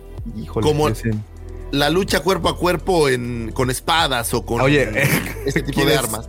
¿Quieres una lucha a cuerpo? Ay, güey, mira, que ya no estoy- Claro, ah, si tienes la foto de Shakti, si quiero una lucha. Permíteme un segundo, por supuesto que la, la tengo aquí en mis archivos. ¿Quieres que le use la del año pasado? Estaba medio misógina, pero pues creo que. Ponla, es, es, es por, es por educación, no es por otra cosa, es por no, poder- totalmente. Esto es didáctico. Esto es, te- esto es tema ludo- lu- ludópata. Creo que sí es la palabra. Lúdico, exacto. lúdico. Lúdico, Lúdico, ludópata, ludópata Eso la dicta el es- juego, ¿no? Un problema con el juego y no soy un ludópata. Eso salió otra ya vez. lo ¿No es piro- ¿Eso no es pirómano? Ah, para el juego, juego. el juego, el juego. Iba a decir otra cosa, pero no lo voy a decir porque ustedes son bien malos. Me recordaste a, a Bumper. Mira nomás, hombre, qué, qué chava tan lista. Entonces Se te ve, echas un. se ve que es muy buena con las espadas, ¿no? Se ve que tiene. ¿Sí es ella? no agarré una foto random y puse a No, una sí es ella. ella. No sé, güey. Sí es ella. Pues es que sí se parece a la mayoría de las que hay. Oye, pues eso es ahí en Puerto Morelos, ¿no? Eso, eso- no, pues es que en Puerto Morelos no hay cerros, Lucifagor. Fíjate bien al fondo. Pero es- son piedritas, Ahí se ve el, ¿no? es Veracruz. Es Catemaco. Es Catemaco. No, pues porque ahí está una señora pescando, no sé qué está haciendo. Sí, hay unos caracolitos bien ricos que Trae- dicen que son muy buenos para eso de la No, virilidad. no, hombre, un caracol, esa creo que se agarró una mantarraya. ¿Quién sabe? Un caracol, quién sabe. Bueno, la señora Orly Shoshan, señores, échenle un ojo a las fotos de ella porque creo que bien vale la pena. Es una chava muy elegante. ¿Sabes Y qué? Este, no lo es que no ella, deja güey. de- Lo que no deja, no sé si es, como No, no es ella, güey. No importa, pero no ¿cómo importa, no importa, no importa. Bueno, a ver, pon a Shakti, Mientras, ándale. ok, ya. Ah, es que era la del fondo, güey. Sí, es que Sí, ustedes era- no estaban viendo. Este era A la 20 hija, güey. A 20 años de The Phantom Es la hija ella. de Orly. Es Orlita, güey. Orlita. Ay, muchachos. No, todo mal, güey. Todo mal, todo mal. Pero digo, es una chava muy guapa que fue escogida. Porque ¿Por quién? pertenecía Ah, por. Lucas Pincel. Fue casteada. ¿Escogida por quién? Ojalá yo lo hubiera escogido, pero El yo tío no. George es un loquillo, güey. Imagínate al, Lux, al, al- al George Lucas así, güey. Fuerzas especiales, a ver. Sí, bueno, Con su sellito acá de George Lucas Approves. Siéntate en ese sillón. Ajá. Muy bien. Qué horror. Eso. Ahí la debe de tener en Más esa rápido, bodega. de la- más, más rápido y más intenso, sí. Sí, sí, sí. Daumático, ¿tienes fotos o no de Orly Shoshan? O sea, pues es que de las quedó- que se, se quedó pueden- con todas las escenas cortadas. Sí, es, eso es un problema para ella, exacto. La, ma- la- bueno, sí tiene, ¿no? Una, al menos un glance aparece por ahí en algún punto, pero. Bueno, Shakti es como un gato porque tiene como siete vidas, ¿no? Ha muerto tantas veces que nadie Ah, sabe cuál es la correcta. Y Daumático, estoy tratando de hacer tiempo. Ya, ya, sí, sí, sí, ya un segundo, un segundo, un segundo, un segundo. Ya, ya, ya está. a ver, vamos a ver. Es ella. ¿Ves cómo no era, güey? La otra era como su, como su Oye. sobrina. Ay, qué fuerte. Pues dices que era experta en combate en sable, güey. Pero aparte, aparte, esto, ve la carita, ¿eh? Me Así dejas te sí, es, es- es mm, como de maldad, ¿no? mm, Lucifago. mm. Güey, güey, eh, no puedes hacer eso en vivo, güey. No, no, no, yo no estoy haciendo nada. O sea, es la ¿cómo señorita Shoshana. Qué. Shoshana. Le ¿No mandamos llama un así? gran abrazo, ojalá se lo pudiéramos dar. Güey, voy a hacer de, de- de mi, Shoshan De- es la de, de mi- Bastardo sin Gloria. mi lucha personal, traer a Orly Shoshana a una guampacón.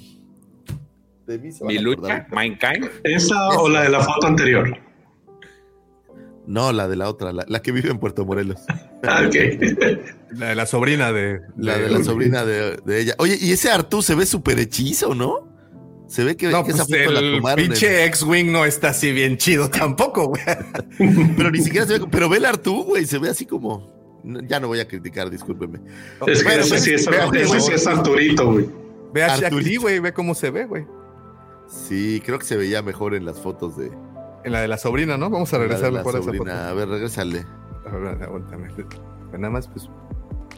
Digo, ahora creo que vive en California, entonces a lo mejor sí es, sí es Ah, localizable, Daumático. Mi querida comandante, si me estás escuchando, hay que apuntar ese nombre. Vamos a ver cómo le hacemos para traerla. Es más, déjame. Ahí está. Sigamos con el podcast. A ver, contratar, contratar a Orly. Shosha. Muy bien. Ah, pues creo que tiene una página. Mandarle flores. Oh, Debe wow, tiene una página de. Fíjate, de ¿Fan? diseño en ¿OnlyFans? Chicago. ¿OnlyFans? Oh, sí, oh, ay. Orly. Ay, qué fuerte.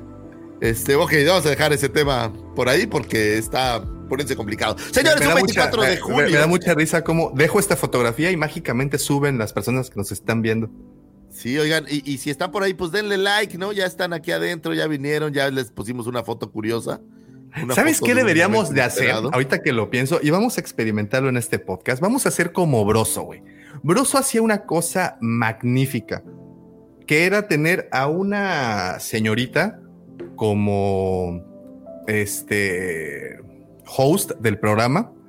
No hablaba, pero sabías que sí que quería. Vamos a hacer eso. Sí. Pues, continúen, por favor. Eh, digamos que eso ya falló, pero bueno, vámonos. Este.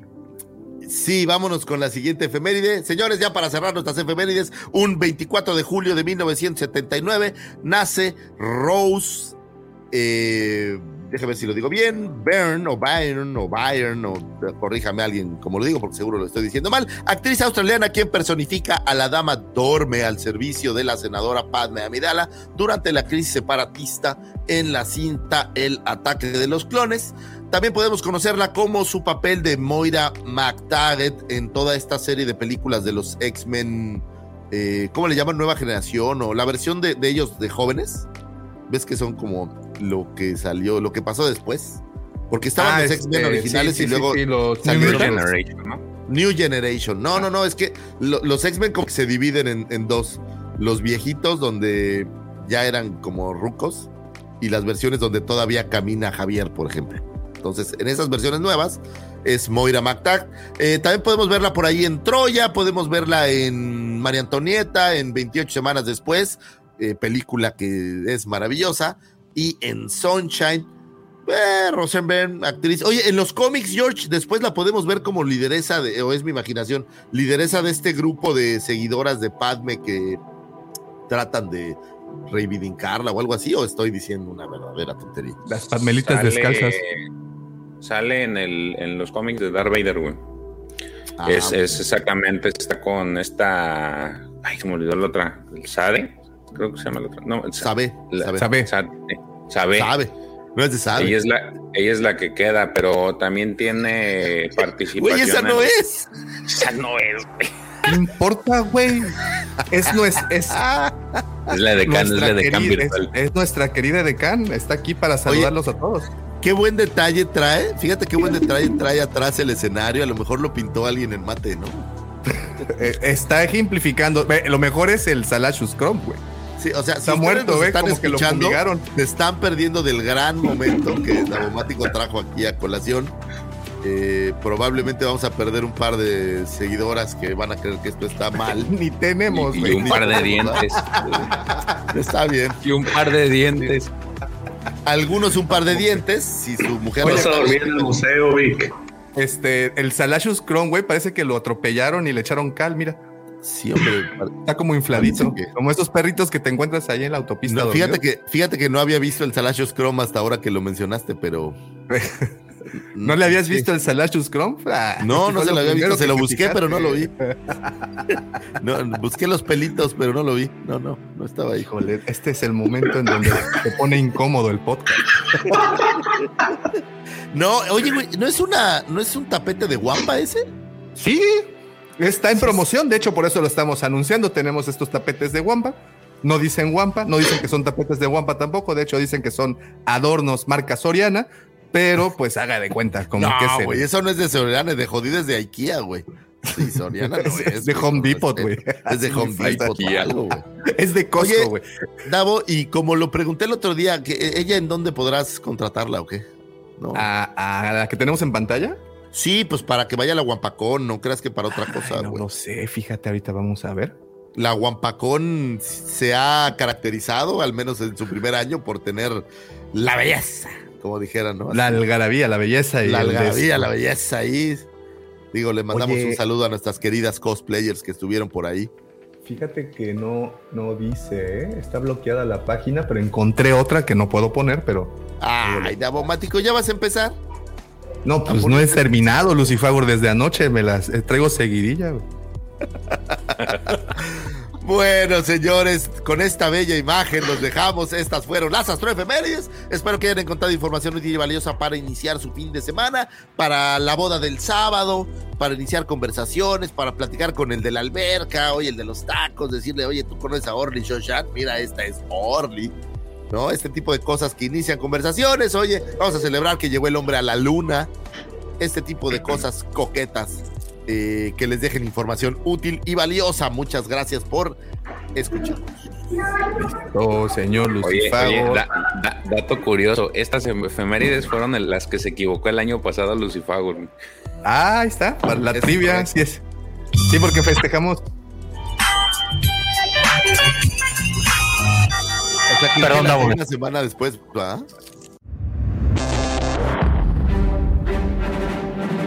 The Force is with you, young Skywalker. You are not a Jedi yet.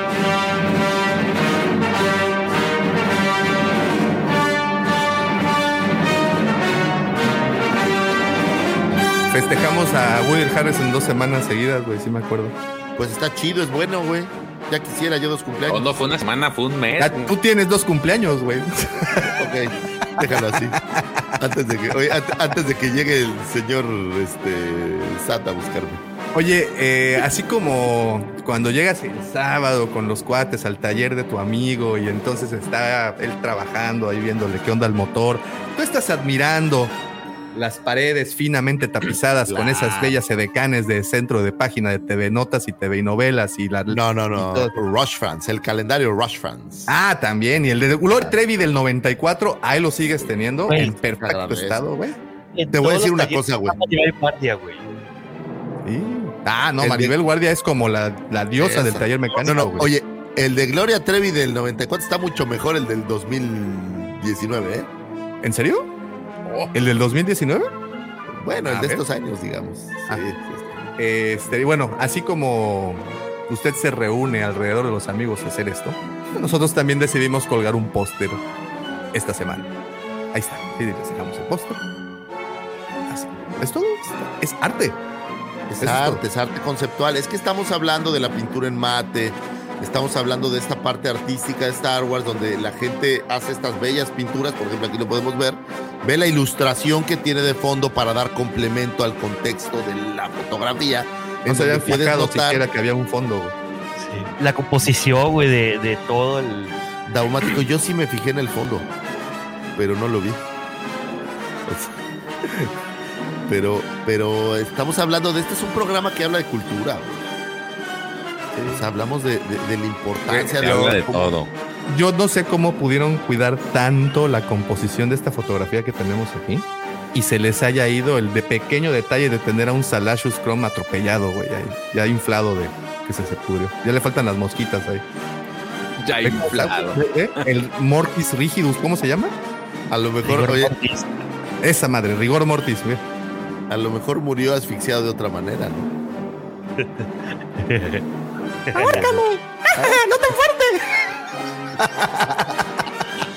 Y se murió. Por ahí no, por ahí no. Güey, güey, de, de- güey, ¿de qué iba a tratar este programa, güey? Ya me perdí el. Pues de los Salash, de los la- la- este, monos lagartos coyoacanos, de Coyoacán, güey. No, lo que pasa es que, güey, hasta, en- Oaxianos. hasta en los Salashus Chrome hay razas, en los monos kawayanos hay razas, güey, y esta es la versión gorda porque a veces a la gente le gusta gorda, como a ti, que te gustan cosas diferentes. A mí esta Leia se me hace gorda, güey, viéndola. Entonces, pues, Ey. Yo, yo la caseaba de todas maneras, ¿eh? Yo no le, yo no le hacía el feo, yo le decía, sí, pues sí. Davo, no sabrías qué hacer con ella si te la pusieran de enfrente, güey. Güey, sé perfectamente qué hacer con ella si me la ponen enfrente. Lo vengo planeando desde hace como 43 años, güey. Salir ¿El corriendo ridículo? para el otro lado. ¿Eh? Yo, yo sé qué haces, yo sé qué haces con ella y sé que te gusta. Le hago así, mira, le hago dos, tres ojitos que son capturas mentales y me voy corriendo, Oye. ya, no pasa nada. Oye, este, la este, este momento, entrevistarías. este Ah, momento claro. del, del podcast estaría muy bueno como para que estuviera el Carlín con eso de que se aventa sus videos aquí muy, muy temáticos. Bueno, Sí. señores, por favor, prosigamos porque no vamos a monetizar y eso es una tristeza. Este, sí, pues ya. Es triste. ya que- es triste. No nos van ya a que- atacar después por violencia de género y no se queda. Nadie está violentando nada, simplemente, ah, ¿sabes qué? Ya, me, me, me, me siento mal. Pero, pero qué triste se ve el podcast ahora, güey. Sí, mejor Eh. quítanos. Quítanos a nosotros. Pon. ¿Qué tal? A ver. Fíjate, deberíamos ¿Qué- de hacer un, un ¿Qué otro episodio cosplay de les gusta? ¿Qué otro cosplay del les cosplay. gusta? Ar- ar- ar- yo el otro día vi uno, ¿sabes cuál? De esta eh, Padme, la versión del ataque de los clones, así con peleando en Genosis. Ese es, ese es un cosplay interesante. El otro día No, lo vi. pues cuando quieres encontrar cosas, no las. ¿Este programa va a tratar de cosplays, Davo? De No, no, no. Este programa tiene otra finalidad, nada más que estábamos platicando de todo esto. Este, pero bueno, eh, quiero agradecerle a todos los que están conectados y por supuesto a todos los que están comentando. Muchísimas gracias por estar aquí presentes. Les recuerdo que todos, eh, todos sus saludos y comentarios enriquecen muchísimo el contenido del podcast. Así es que muchas, muchas gracias. De nueva cuenta, también si te acabas de unir, no seas malito y deja ese poderosísimo like para que el programa de conservación y reproducción de los guampas continúe y podamos ver algún día guampas corriendo libres ahí por la tundra en hot. Ustedes no saben lo difícil que es eso de la extracción de la semilla para sembrarla en otra. Es un problema muy grave, no quiero que ustedes lo pasen, así es que solamente con ese like nosotros lo pasamos por ustedes. Así es que gracias, muchísimas gracias. Evil, Evil One, mira, uniéndose. ¿Cómo estás? Saludos desde Texas, abrazotes. Hermano, también está Alejo Riobó. ¿Cómo estás, hermano? Un saludo y gran abrazo. Y pues, para no eh, retrasar más esto, los dejo con mi querido amigo George y las super duper notas de la semana.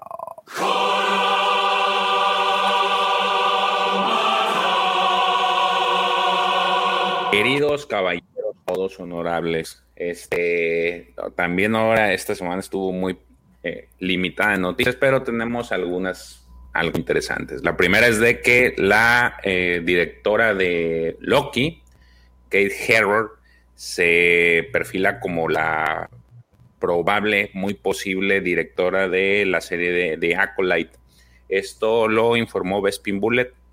Eh, dio una noticia, ya había dado anteriormente por ahí eh, comentarios al respecto, pero parece ser que eh, de acuerdo a sus fuentes y entendiendo que estos de Bespin Bullet también son de los que traen los infiltrados dentro de, Lucas, es posible que para, el, para la serie ya sea un hecho que va a ser esta Kate Herro. Ella fue la directora de Loki, eh, creo que a muchos les gustó la serie, yo me incluyo dentro de los que les agradó y se va a unir pues junto con la showrunner Leslie Headland, Headland para, para dirigir esta serie. No sé, eh, creo que al su favor sí le gustó Loki, no sé a los demás si les agradó o no les agradó. Sí, este, en mi caso del, del MCU, eh, Loki y, y, Barton siempre fueron mis, mis, personajes favoritos. Y esa serie me agradó mucho. Bueno, las dos, de hecho. ¿Loki cuál? Barton, este Hawkeye. Hawkeye, ay. Sí. Entonces.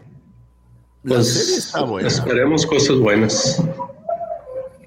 La serie está buena. Ojalá que salga pronto una segunda temporada porque sí estaba divertida, sí estuvo. Ya están interesante. Ya, de hecho, ya, ya filmando salieron imágenes donde están filmando. Ah, ella, ella no va a participar en la segunda temporada.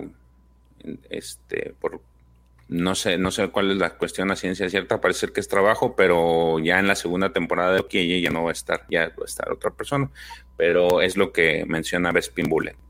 Eh, en otra noticia, esta está pues un poco entre chusca y no. Eh, no sé si recuerdan la película de los Gremlins, yo creo que todos la vimos, ¿no? Este, Obvio. Sí, Resulta, resulta ser que el, el compita de este. John, se me olvidó su nombre, güey. Este, el director dice que pues le, ajá, le, le, le, le plagiaron al, al, le plagiaron al super Gizmo eh, a través de Grogu. Hizo una entrevista en, bueno, platicó en un medio que se llama San Francisco Chronicle y él comentó que literal dice que creo que para la longevidad de la película es realmente clave este personaje que es Gizmo, que es esencialmente como un bebé, lo que me lleva, por supuesto, el tema de Baby Yoda, que es completamente robado y simplemente copiado descaradamente, diría, diría yo. Entonces, ahí está el, el, el de, de esto. ¿Qué pasó, Sergio? ¿qué fue primero, Yoda o Gremlins? Gremlin. In your face. Ah, no. Yoda. Yoda, porque fue en el 80. I rest my case. Fíjate que. Yo quiero, eh, quiero agregar que atrás de la producción de Gremlins está nuestra bien amada Katy, ¿no? Entonces, es decir, relaciones siempre va a haber. Pero digo, este, Joe Dante se llama, ¿no? El director de, de, de Gremlins, creo. Pero digo, a lo mejor se parecen, pero pues la historia no tiene nada que ver, ¿no? ¿No? A no ser que si le echas agua a Yoda se hacen muchos, eso no lo, no sé si eso suceda. No lo hemos visto. no sé, lo deberían de mostrar en pantalla. Gizmo, Gizmo en teoría, porque la producción de Gremlins estuvo a cargo de eh, Steven Spielberg y de Katy Kennedy.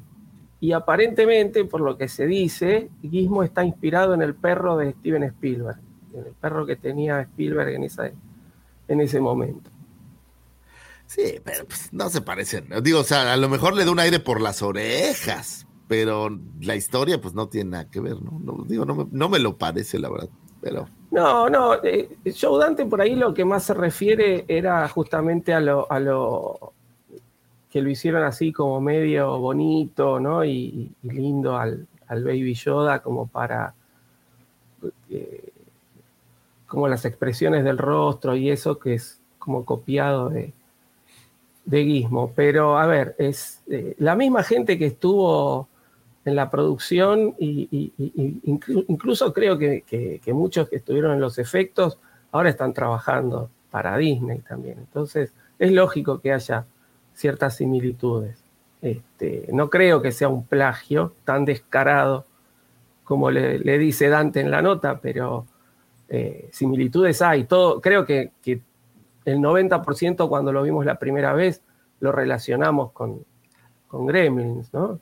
Así que similitudes hay, pero porque la, la misma gente que estuvo en aquella época, en, en- o mucha de esa gente que estuvo en, en la producción y atrás de los efectos de, de Gremlins están ahora trabajando para Disney. Entonces, bueno, es, es lógico. pues Pues ahí está la, la, la, lo que comente este director. Al final, las muchas de las películas se basan en o toman referencias de otras películas, así es que pues no sé cuál es el enojo del, del señor, ¿no? y quiero pensar que los gustos también tienen que ver, ¿no? O sea, si a Katy Kennedy le gusta algo en su mente, hay algo que le guste, pues va a hacer cosas que tengan alguna Sí. relación. Supongo. Por eso te digo, much- muchas películas se basan en, en otras cosas o toman algunos, algunos ejemplos. Eh, pero bueno, luego salió también otra noticia entre semana que nuestro super Han, nuestro super Han Solo, el poderosísimo nuevo Han Solo, Alden Aaron Rage, ¿cómo se dice, Pepe? Han Rage. Es ese, ese canijo, este, ya fue, ya tiene nuevo, este, nueva chamba, va a salir en la serie de Ironheart, esta serie de Marvel, eh, ya se pasó a Marvel, este, ¿Qué héroe es Ironheart? Es como una, Es- es un Iron Man, pero mujer. pero versión afro y versión mujer. O sea, no es el personaje principal él. No, ¿Él va no a hacer de eso, no? No, Igual que se lo. Igual que se lo queden, ¿no? Que se lo lleve Marvel y se lo quede, a mí no me molesta. Pero me, me causó gracia ver esta foto. Yo no lo.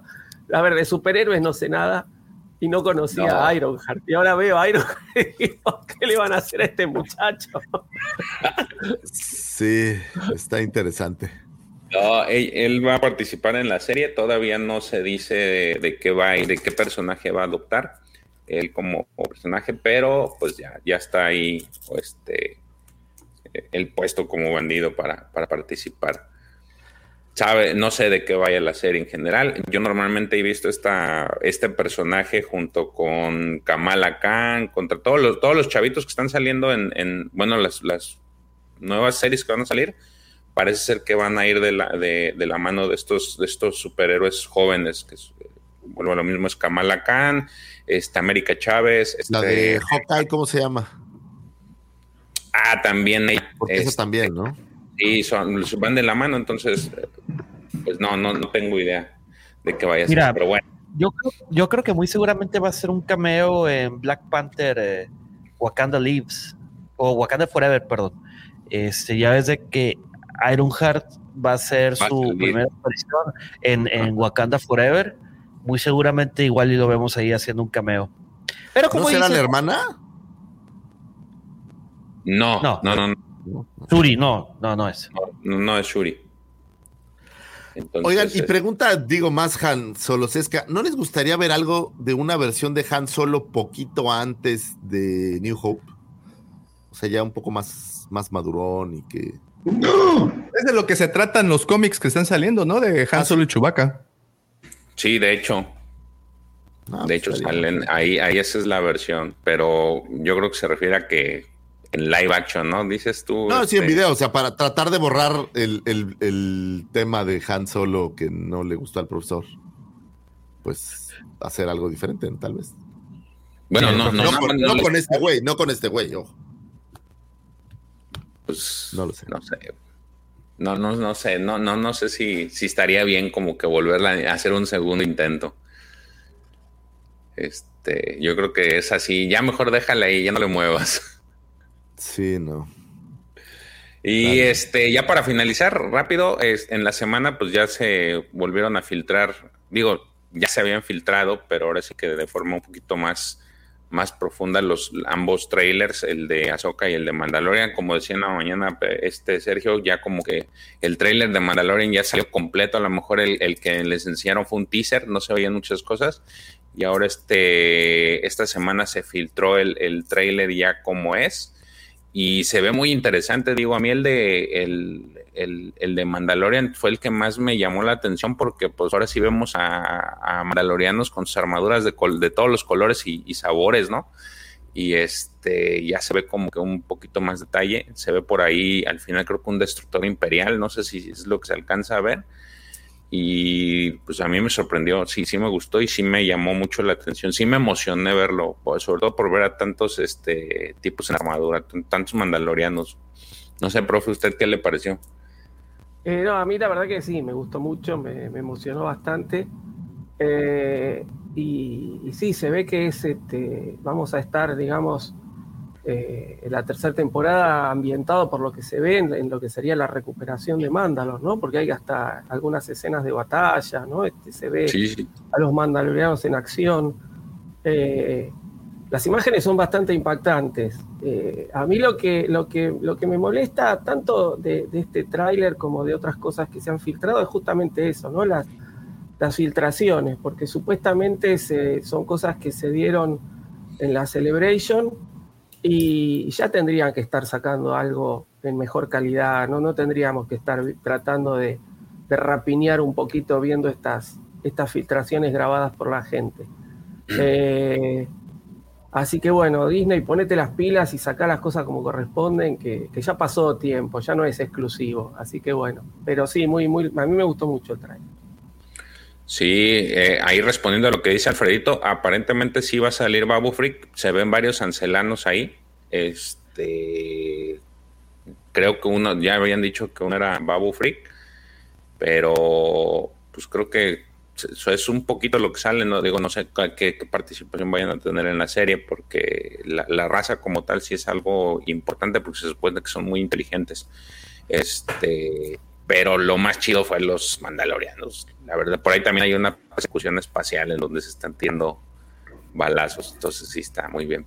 Checo, Checo, Checo. Este, a, diferencia del que habían enseñado en, en la Celebration, que en ese teaser como que veíamos mucho protagoni- protagonismo de, de Boca Tan, ¿no?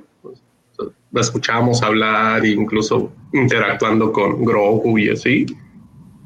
Y, y también eso de, muchos mandalorianos que lo vimos en la primera temporada, poquito, pero lo vimos y como que nos desacostumbramos a eso de porque ya nada más veíamos uno en pantalla, dos máximo. Este, y ahorita otra vez ver, ver muchos como que está chido. Sí, sí, también, eh, y sigue el comentario, ¿no? Le que le dice ahí a Grogu, oye, ¿tú, tú pensabas que nada más tu papá era el único mandaloriano? O sea, ya, ya está en modo, ya confirmado que ya es su papá. Entonces, este, está divertido. Y el de Ahsoka, pues ese es el mismo, ¿no? Ya se había liberado y, y este, y pues nada del otro mundo, arrancan Oigan. dentro, parece que es el. Digo, la, la siguiente semana es la Comic Con, ¿no? Entonces, creo que vamos a tener algo. Debemos de tener mínimo, mínimo, un tráiler liberado, mínimo el de Andor, ¿no? No por nada salió la exclusiva de Fíjate que me gustó DJ mucho Canto. lo que dice Pero- lo que dice el profesor, que creo que tiene toda la razón. Ok, haces este evento para mostrar el trailer para los asistentes del evento. Pero sabes que se va a filtrar, pase lo que pase, digas lo que digas, güey, sácalo al día siguiente bien para que ya pues la Pues gente es parte pueda del, es que es ¿no? parte del hype, ¿no? O sea, les, los les muestras ahora, ahora sí el inicio, le- lo- la puntita, La puntita. y ya luego le sueltas este completo todo, ¿no? O sea, me refiero que ahorita empiezas a causar esta plática entre nosotros, porque pues evidentemente ocasionó una conversación alrededor de esto supuestamente filtrado. Y ya que tienes la atención, ahora sí, bájate la suelta. Eso es. Lucifer es el secreto del buen amante. Hazle caso al Cid del amor. Ok, ok, tienes razón. Así, o sea, la puntita y luego poco a poquito nada más vas. Poquito, poquito. Ah, poquito. O sea, los entendí. convenciéndole, diciendo que tus propiedades de Infonavit y todo, ya luego. Saltas al hiperespacio en chinga loca. Ok, ok. Voy a, voy a hacerte caso, a ver si aprendo algo. no, mejor no, güey. Era bromis. Luego terminan muy mal las cosas. Pero bueno, yo sí creo que es una estrategia. No creo que sean casualidades. De haber sido así, vamos a ser más honestos. La Celebration pasó hace casi dos, tres semanas. Esto lo hubieran liberado de haberse filtrado este, esta grabación, lo hubieran liberado hace dos o tres semanas, no hasta ahorita.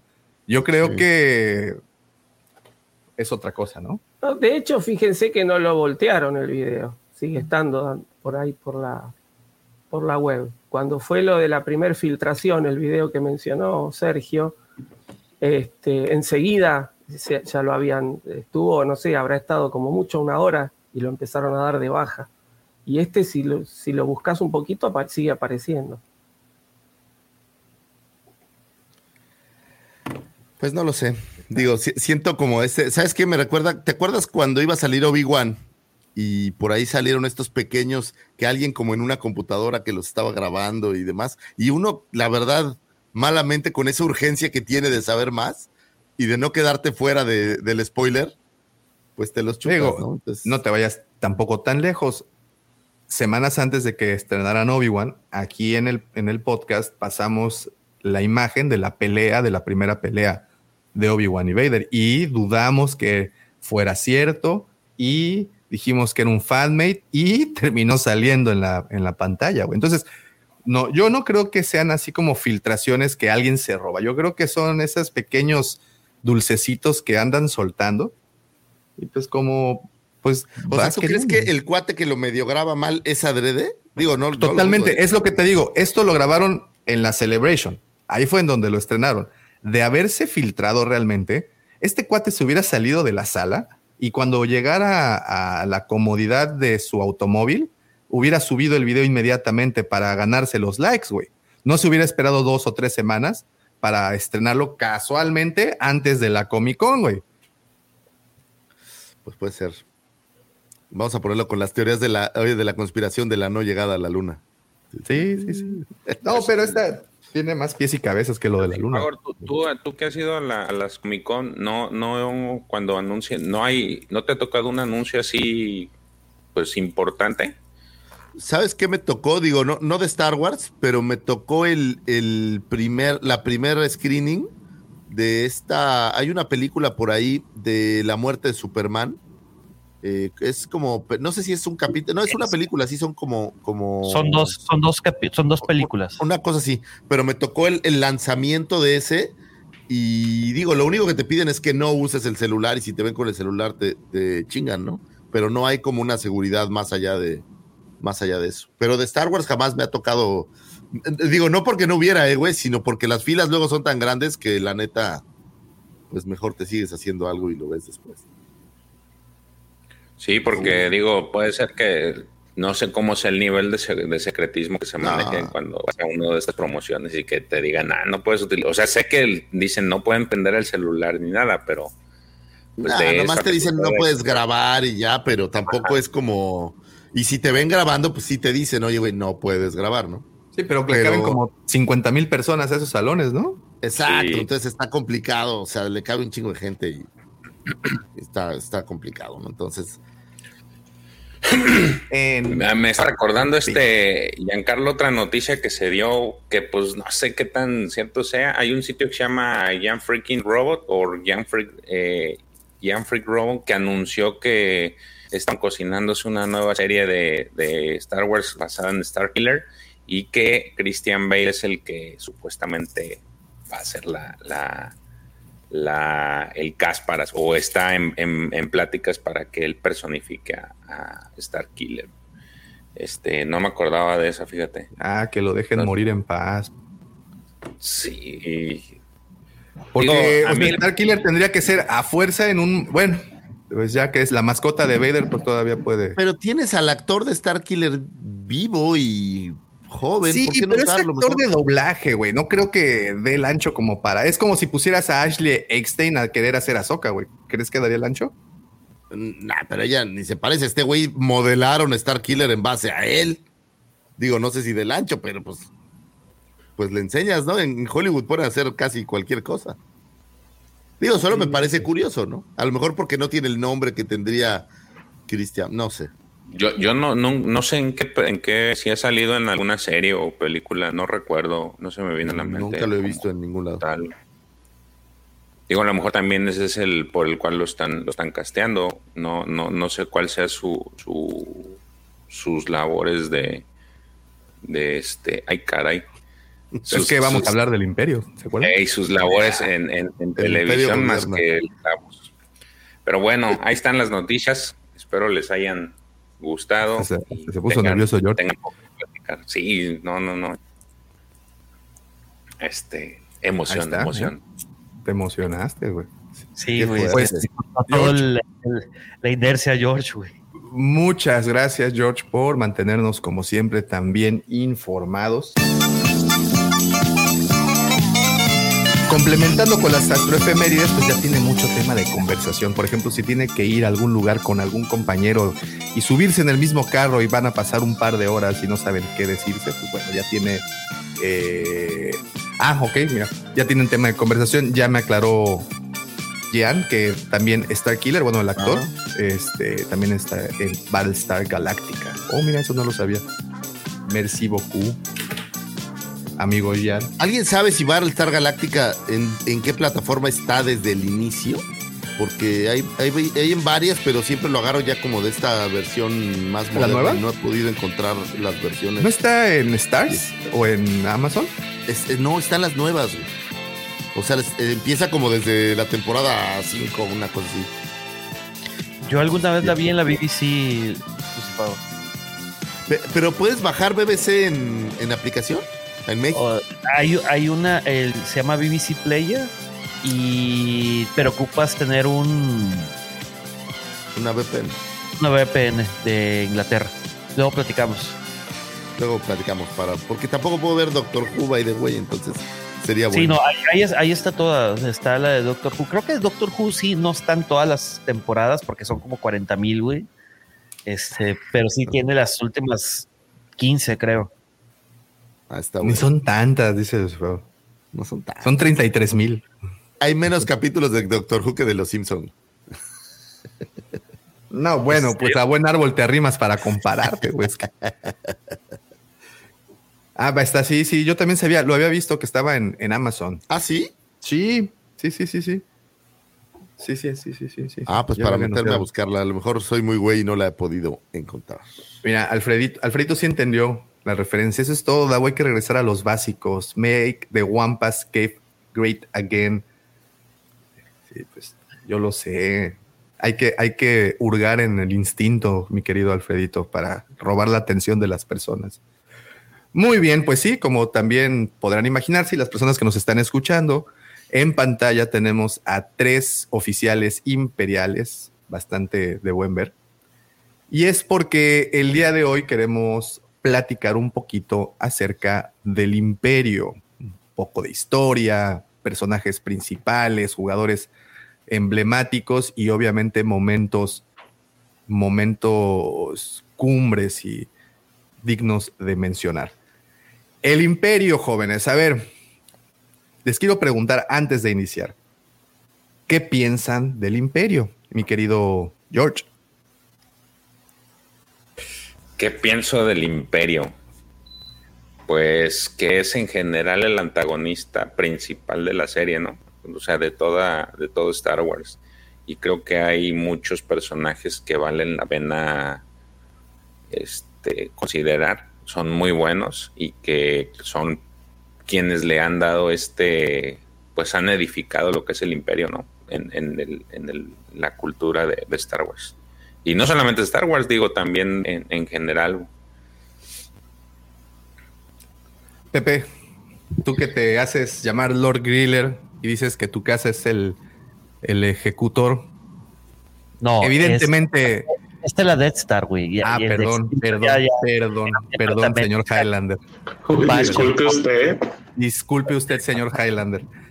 Pero bueno, yo veo que estás inclinado hacia las filas imperiales. Yo creo que el imperio llegó a poner orden en toda la galaxia, güey. Si te fijas, si tomamos en cuenta todas las historias de, de tanto de la vieja república, que es Legends, y, y ya ahorita las canon, siempre la república estaba hecha un desmadre, güey. Entonces, el orden, aunque no lo quieran admitir, el imperio puso orden. Bueno. Ok. Sí, sí, sí. He dicho. Profe. También lo dice. No, yo estoy en la vereda de enfrente, abajo el imperio. Abajo, todo, todo sistema opresivo no debería existir. No, abajo, abajo el imperio. Xenofóbicos, este, de, ¿cómo se dice? De poca monta, ¿no? Checo, pues eh, tiene que haber un, un, lado antagónico, ¿no? Si no, no hay historia.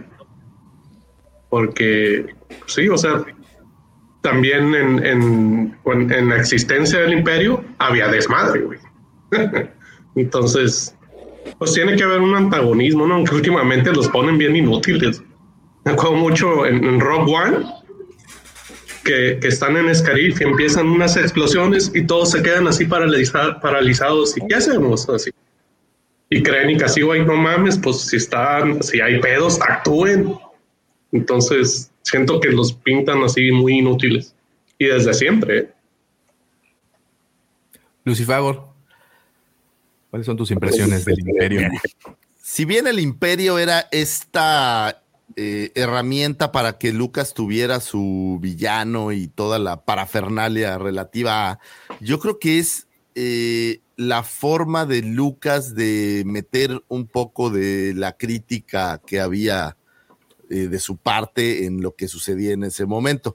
Por ahí estuve leyendo una, un fragmentito por ahí de una entrevista donde Lucas decía que para él el imperio representaba Estados Unidos y que los rebeldes representaba Vietnam, que en aquel entonces, pues cuando empezó todo esto para él, estaba la guerra de Vietnam eh, sucediendo, y que incluso por ahí decía que el emperador representaba probablemente al presidente de los Estados Unidos de aquel momento. Entonces yo creo que es, es esto que Lucas eh, quería, porque normalmente los artistas al menos los pocos que conozco, pues su arte trae bagaje de su opinión y de sus pensamientos y, de lo que traen dentro.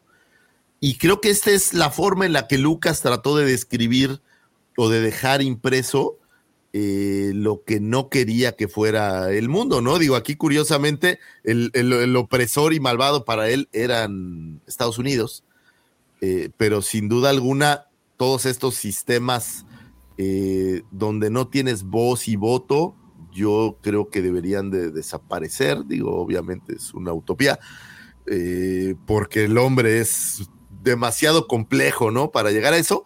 Pero creo que era la forma de Lucas de decir, güey, esto es lo que no debe de existir y por eso es el villano, por eso es el malo, por eso le vamos a dar estas connotaciones un poco eh, basadas en, eh, el ejército alemán de la Segunda Guerra y demás, ¿no? Entonces creo que era como su queja al, al mundo que, que quedó en, en, su trabajo. Ahora, el imperio pues es este gran perdedor, ¿no? Las pierde todas, de todas, todas. Me queda claro que siendo el villano pues es, es su destino, al menos en, en una película de, de que suceda. Son pocas las películas en las que el villano gana. Eh, a lo mejor por eso estoy torcido y a veces sí me gusta verlos ganar, pero eh, creo que son, como dice Checo, son malísimos, ¿no? Siempre pierden, tienen los soldados más brutos, eh, tienen a todos estos eh, comandantes o estos generales que son humillados constantemente por... Estaba viendo un pedacito el otro día del episodio 8, curiosamente, esta escena en donde arrastran por el piso a Hawks, en donde estos, y digo, me queda claro que la primera orden, pero son los vestigios del imperio, ¿no? Pero es esta sistemática forma de humillar, de asesino a los generales, de los levanto en el aire y los ahorco, pues son este gran perdedor de la saga que nunca le va bien, no está bien ni con los suyos, o sea, Vader no respeta a nadie, el emperador pues tampoco lo respeta, o sea, es, es esta versión como chusca del el ejército, que creo que la idea también un poco fue esa, ¿no? Que, que son malos por donde le busques, o sea, no, no dan una sola. Tienen un chorro de planes y siempre los fallan y estas cosas. Entonces, creo que son dos cosas, ¿no? Era esta crítica de Lucas al mundo de su época, que obviamente evolucionó conforme la saga, pero a la vez creo que es esta, esta burla de, de, un ejército que es sumamente poderoso. De alguna manera llegaron a ser sumamente poderosos, pero todo el mundo los, los trata mal, los humilla, los digo, me queda claro que sí hay momentos en donde se ven eh, diferentes, pero tú ve a todos estos comandantes y cómo son humillados, salvo Tarkin, eh, pues creo que todos los demás los tratan mal. Tron? ¿Y Tron? Pero todavía no hemos visto a Tron en cine, ¿no? Pero bueno, asumo que eventualmente Tron será un personaje de estos que no, que no, pero ojo, ¿eh?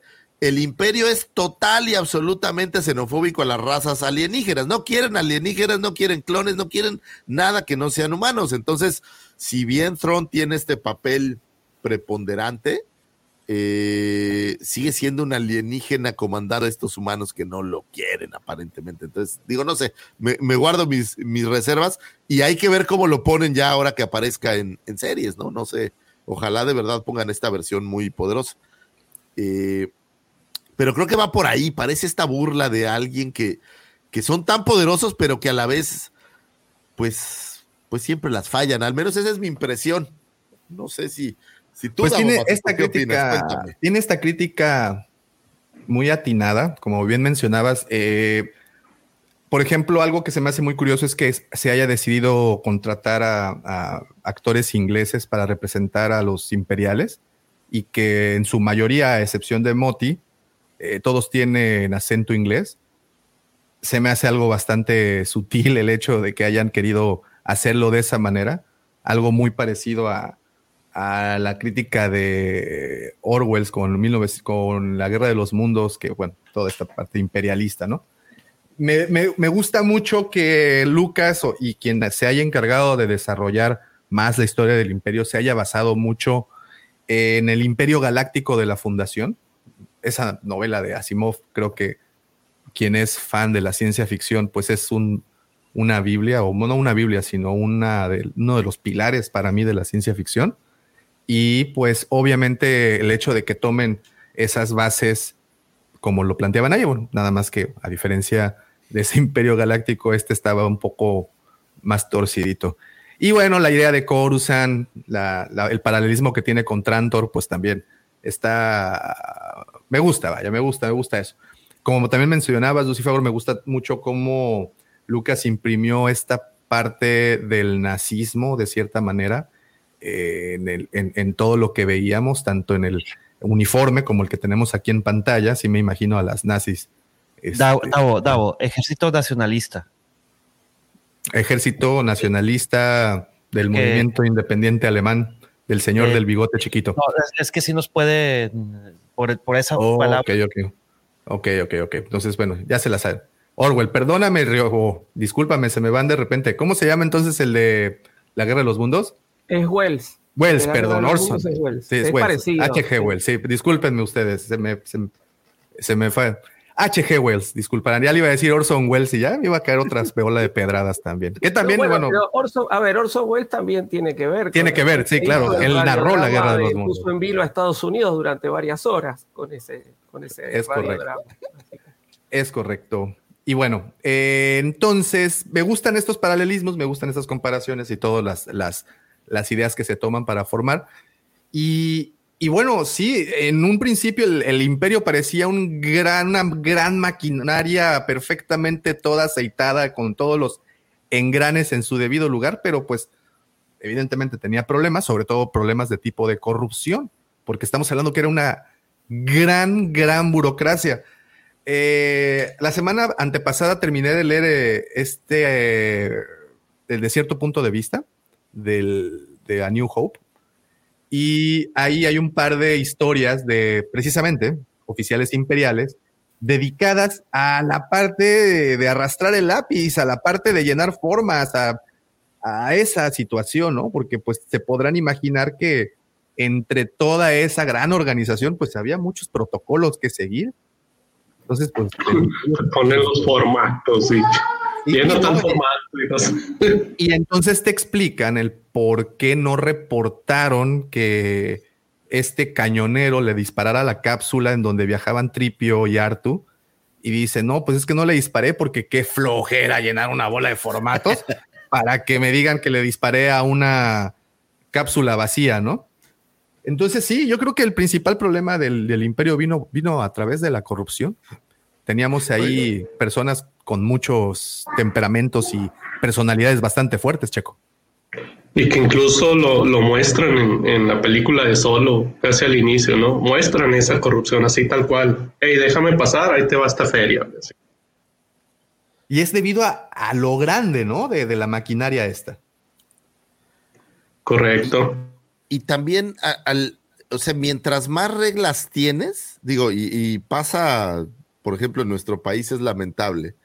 Eh, mientras más reglas hay, más versiones hay para que eso suceda. O sea, mientras más burocrático y complicado haces un trámite, pues más opciones das para que la gente quiera irse por, por la libre. Fíjate que pasaba ahora con el drama este del SAT que tuvimos en México con una solicitud de un documento que dicen que no solicitaron, pero sí lo solicitaron para ellos, una tontería las, las citas, porque aquí en México para ir al SAT pues tienes que hacer una cita, no había, ¿no?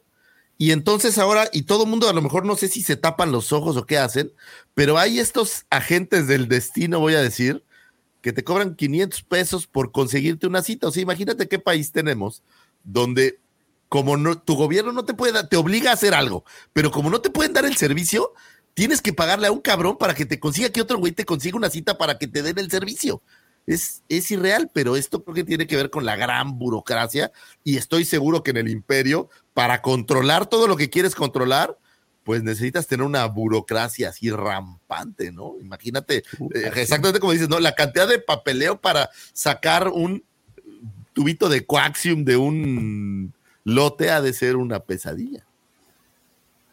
Eh, dice Jan, se llaman tramitadores. Aquí en México ya los conocemos como coyotes. coyotes, exacto. Y digo, es un nombre un poquito más despectivo. De, pero... de eso me, me, da la impresión de que esos hay en todos lados. ¿eh? Acá todas también. partes se cuecen habas, profe. En todas. ¿Cómo le llaman allá? Eh, la verdad no sé. Facilitadores. No Facilitadores. Facilitadores de tiempo. Un vamos, nombre, a, vamos a llamarles. Sí, Licenciado sí. en facilitación de tiempo. ¿De acuerdo? No, y, y es, es, sorprendente porque vas a la oficina de gobierno y están ahí afuera y. Y los y, conocen, güey. Te, ofre, te, ofrecen el servicio. Oiga, ¿quieres cita? ¿Quieres esto? ¿Quieres esto? Hasta parece que crean las leyes para que tengan chamba. Es, es... Acá se, se, se, empezó a controlar un poco eso cuando, cuando se empezó este, a hacer el, el, sistema online, digamos. Entonces ahora es más fácil conseguir turnos y demás, pero en una época había, tranquila, sí, sí había bastante. Sí, Sergio, no. ¿te acuerdas en Culiacán cuando quería sacar la licencia de conducir y obviamente, pues como es un trámite de, de, una dependencia de gobierno, las filas son interminables, te piden hasta las escrituras de la casa de los abuelos y demás. Este, y afuera se, ah, y presentar el examen este, teórico y práctico. Y práctico. Y si te lo querías brincar, no, pues mil, 1500 y en media hora regresas. Y tú ahí mismo se los dabas y él iba con todos los, pues obviamente dando Dicen, ¿no? Me contaron, dicen. Sí, sí, a mí me han dicho. Sí, sí. Muy, muy Mi papá sí me hizo hacerlo, güey.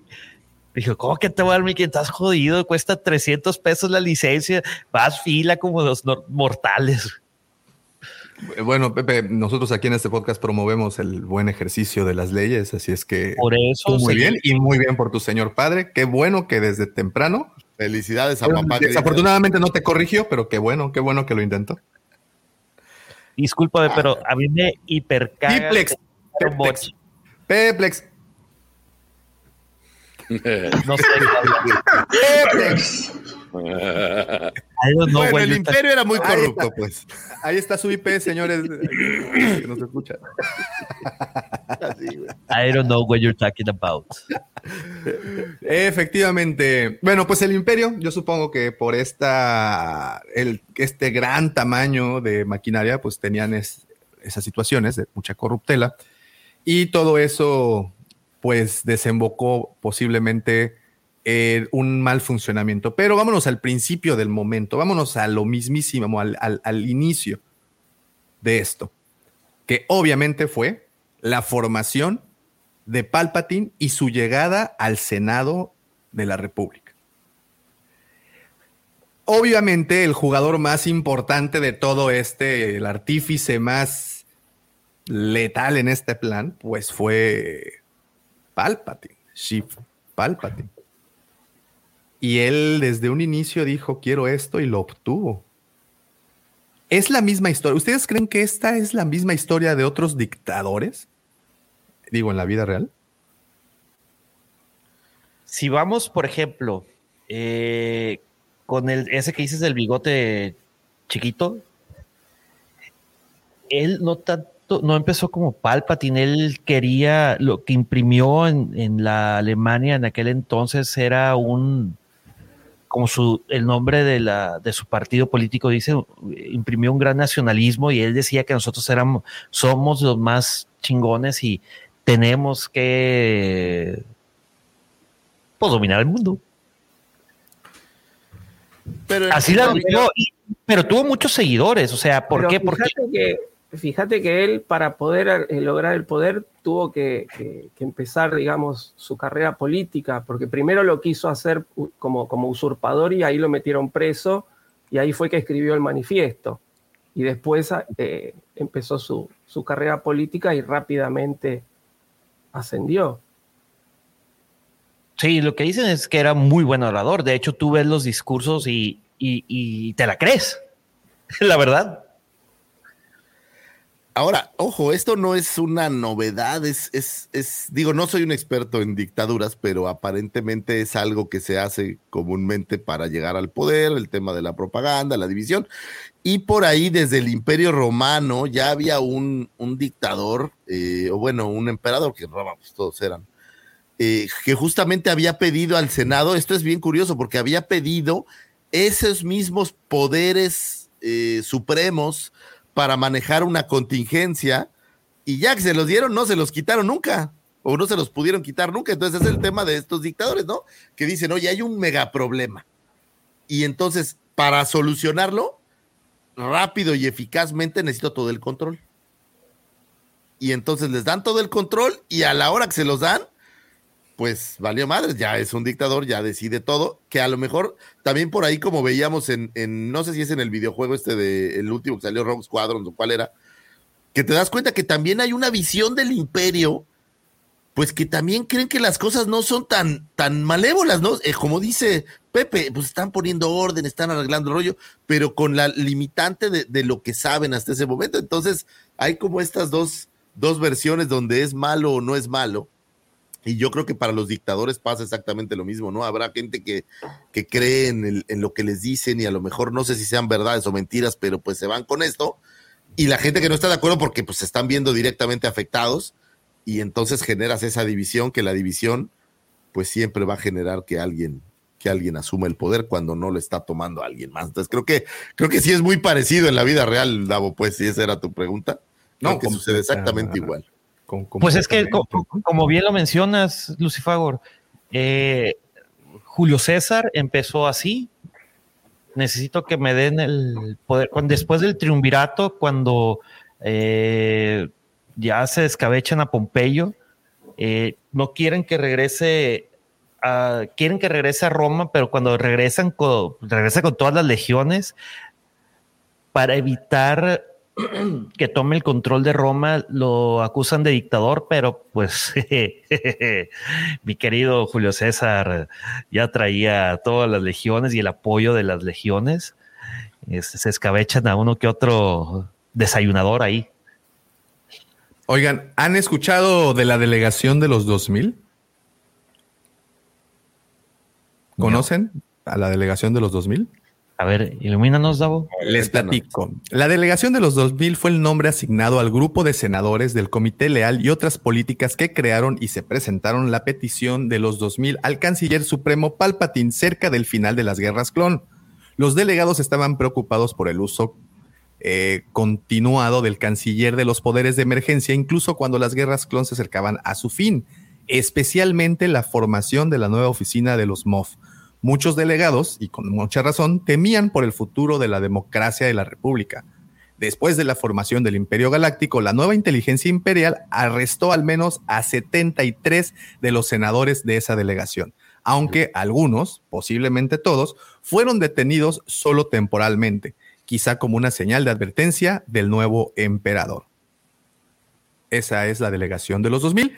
Y bueno, entre, entre los que estuvieron eh, o algunos de los miembros que ustedes conocen, pues obviamente estuvo Padme, estuvo Yayar, jugador importantísimo, estuvo, eh, a ver, a ver, ¿dónde está? ¿Dónde estaba? ¿Dónde está? Mon Bail Organa, estuvo Tertanel, eh, por mencionar algunos. Eh, Jar Binks. Sí, Jar Binks estuvo también ahí. Entonces sí, sí hubo una, un movimiento para poder limitar al, al, al, perdón, al, emperador de sus facultades, pero pues se los mandó a, pregunta curiosa, ignorante de mi parte. ¿Los senadores representaban un senador por país o podías, por país, por planeta, perdón? ¿O podías tener varios senadores de un planeta? Pienso en Jar Jar podría representar a los Gungans, pero a la vez también eh, a Midala o la que estuviera a los otros, o solo había uno por planeta. Yo, creo que por, civilización, ¿no? Por especie. según yo era por sistema. Bueno, porque tenías en Naboo, pues tenías a, a, Padme y tenías a los, a los Yayars, ¿no? Pues era como el sustituto. Ah, bueno, pues no es cierto, ¿verdad? Porque Yayar se quedó como sustituto. Sí, pues por planeta, ¿no? no, por sistema, según yo. Sus cada sistemas son varios. Sí, cada senador representaba un sistema. Pero bueno, eso se terminó cuando Palpatine decidió eh, abolir absolutamente a todos los senadores.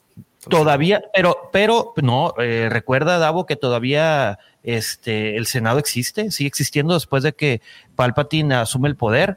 Recuerda que en el episodio 4, cuando llega Vader a, la Tantip 4, de, este, Leia le dice, soy una senadora del, del Imperio Galáctico. No, Vader no me puede hacer nada, o sea, tengo inmunidad. Tú eres una rebelde. Pero pues más adelante los disuelven. sí, pero ahí a, mitad de la película disuelve el Senado. Una vez que, se confirma, digamos, la, construcción de la estrella de la muerte, que ya estaba totalmente operacional, se disuelve. A ver, eso está interesante lo que pregunta Alfredito. De hecho, hay senadores que representaban empresas, ¿no? Como la de Federación del Comercio. ¿Qué tal, eh? Fíjate que siempre pensé que, que al error, a lo mejor de mi parte, que la Federación del Comercio sí es una empresa, pero que era, representaba cierto grupo de planetas que tenían que ver con eso, fíjate. Pero tienes razón, porque también estaban los, los banqueros, ¿no? La comercio, sí, claro. Claro, pero es que, por ejemplo, la Federación de Comercio o los sistemas bancarios, además son como un, planeta especial, digamos. Entonces, este, la empresa es además parte del, del planeta, digamos. Es, como Game of Thrones. Es como Pemex. Sí, es, lo que te iba a decir, es que Bravo, el Banco de Hierro de Bravos. Sí. Bueno, eh, hablando de organización militar un poquito, eh, tenemos pues la infantería y tenemos la flota armada. Una estaba a cargo de alguien y los otros, pues de otros. Pero bueno, Vader estaba, era pues del símbolo. ¿Qué era Vader? ¿Qué era Vader para el emperador? Era su brazo derecho. De hecho, Davo, interesante que lo menciones. Puedes, el, miércoles vamos a empezar ese arco de en hablando de cómics, donde precisamente eh, te menciona que era, que era. Sí, es este miércoles, güey. Pues si todavía no terminamos el otro. Ah, es cierto. El siguiente miércoles, perdón. Ah. Este, donde hablamos que cuál es la posición en la jerarquía, en el organigrama de Vader eh, en el imperio. Porque llegan de repente y lo presentan así, o sea, empieza a aparecer al lado de Palpatine y eh, eh, los generales y, y pues toda la, la, organización que trae de, de, la Armada, pues no le quieren hacer caso a Vader hasta que les pone un estate quieto, das un eh, ejercicio bien divertido ahí enfrente de todos. Pero dime algo, Vader no era como este entidad que no es parte del ejército, pero, pero controla, por ejemplo, tú en un gobierno, al menos aquí en México, tienes al presidente y tienes ciertos jugadores como el secretario particular o el secretario de, el vocero, estos que, tienen cierto grado de poder sin pertenecer a la línea directa de, eh, de, poder. Bueno, a lo mejor estoy equivocado en cómo se estructura. Pero Vader no era como la versión adjunta en donde le tienen que hacer caso, pero realmente no es parte del organigrama. Muy exactamente. E, era el, el perro de casa de, del emperador. Pero le. Y lo bueno, no se los voy a spoilear para que no, no han leído El Señor Oscuro de los de el arco de, de, Darth, de Darth Vader de 2017, de, donde participa también Charles Soule. Este, está chido eso, Lucifer. Te invito a que nos acompañes si quieres de, en dos miércoles. Por supuesto, ahí los escucharé. Mira, dice Alfredito, Vader no tenía como un lugar en, la, en el organigrama, no era un mod, era su hombre de confianza, la mascota del emperador, pero según pero según no, no, pero según yo sí estaba a cargo de, la, flota. No, sí tenía su. Sí, pues tenía era el mejor piloto que tenían. No, pero no lo ponen. Eh, es muy pocas veces lo ponen en, en, acción detrás de, una nave. Le dieron su eh, destructor eh, imperial, el Devastator, y se lo dan a muy temprano tiene toda la gente de esa a cargo y aparte otros más. Él los comanda. En sí en sí no tiene un rango de general, no tiene un gran un rango de almirante, no, él es Darth Vader. Es que está, está por encima de, todo, digamos, viene el emperador él y de ahí para abajo. Pero sí, no, profesor, porque por ejemplo con Tarkin, este, si inclusive lo puedes ver en la, en la en el episodio 4, si mal no recuerdo, se le cuadraba a Tarkin. No, es cierto. Sí, porque Tarkin es como el, jefe del sector, era el que tenía a cargo la estrella de la muerte, era un poco el que le podía poner freno, pero igual Vader si quería... Lo ahorcaba. Se lo escabechaba. Hay una, en, no me acuerdo, creo que, está, creo que es en este arco, no, no, me acuerdo si es en este o en el de Darth Vader, el del 2015, donde hay un enfrentamiento entre. Un enfrentamiento, sí y, no me acuerdo cuál, es, pero sí. Este, Entonces ahí, se, demuestra este, eh, que Tarkin, aparte de ser un estratega, también le hacía a la lucha de cacería física. Sí, pero no sé. Esa parte de que se le cuadraba a Vader no. No, no, me suena no tenía, digo, no recibía órdenes de Tarkin, Vader. pero Vader era como libre, o sea, Vader, era como el perro de casa. Como el comodín. Sí, no, pues le doy tropas para que vaya y destruya, pero, pero realmente, pues él seguía lo que pedía eh, el emperador. A ver, ¿quién estaba a cargo de los Stormtroopers y de todos los que combatían en tierra? Tarkin, ¿no? No, no, es que Tarkin, era, no, pero había diferentes mobs.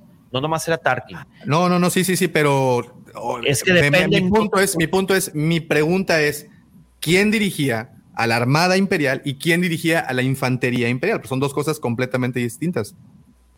En algunos casos Vader, güey. Bueno, por lo menos la flota, o sea, la flota de Vader, porque Vader tenía su flota. Eh, de- recordemos que después del Devastator tuvo el Executor. eh, él comandaba a todos ellos y daba las órdenes.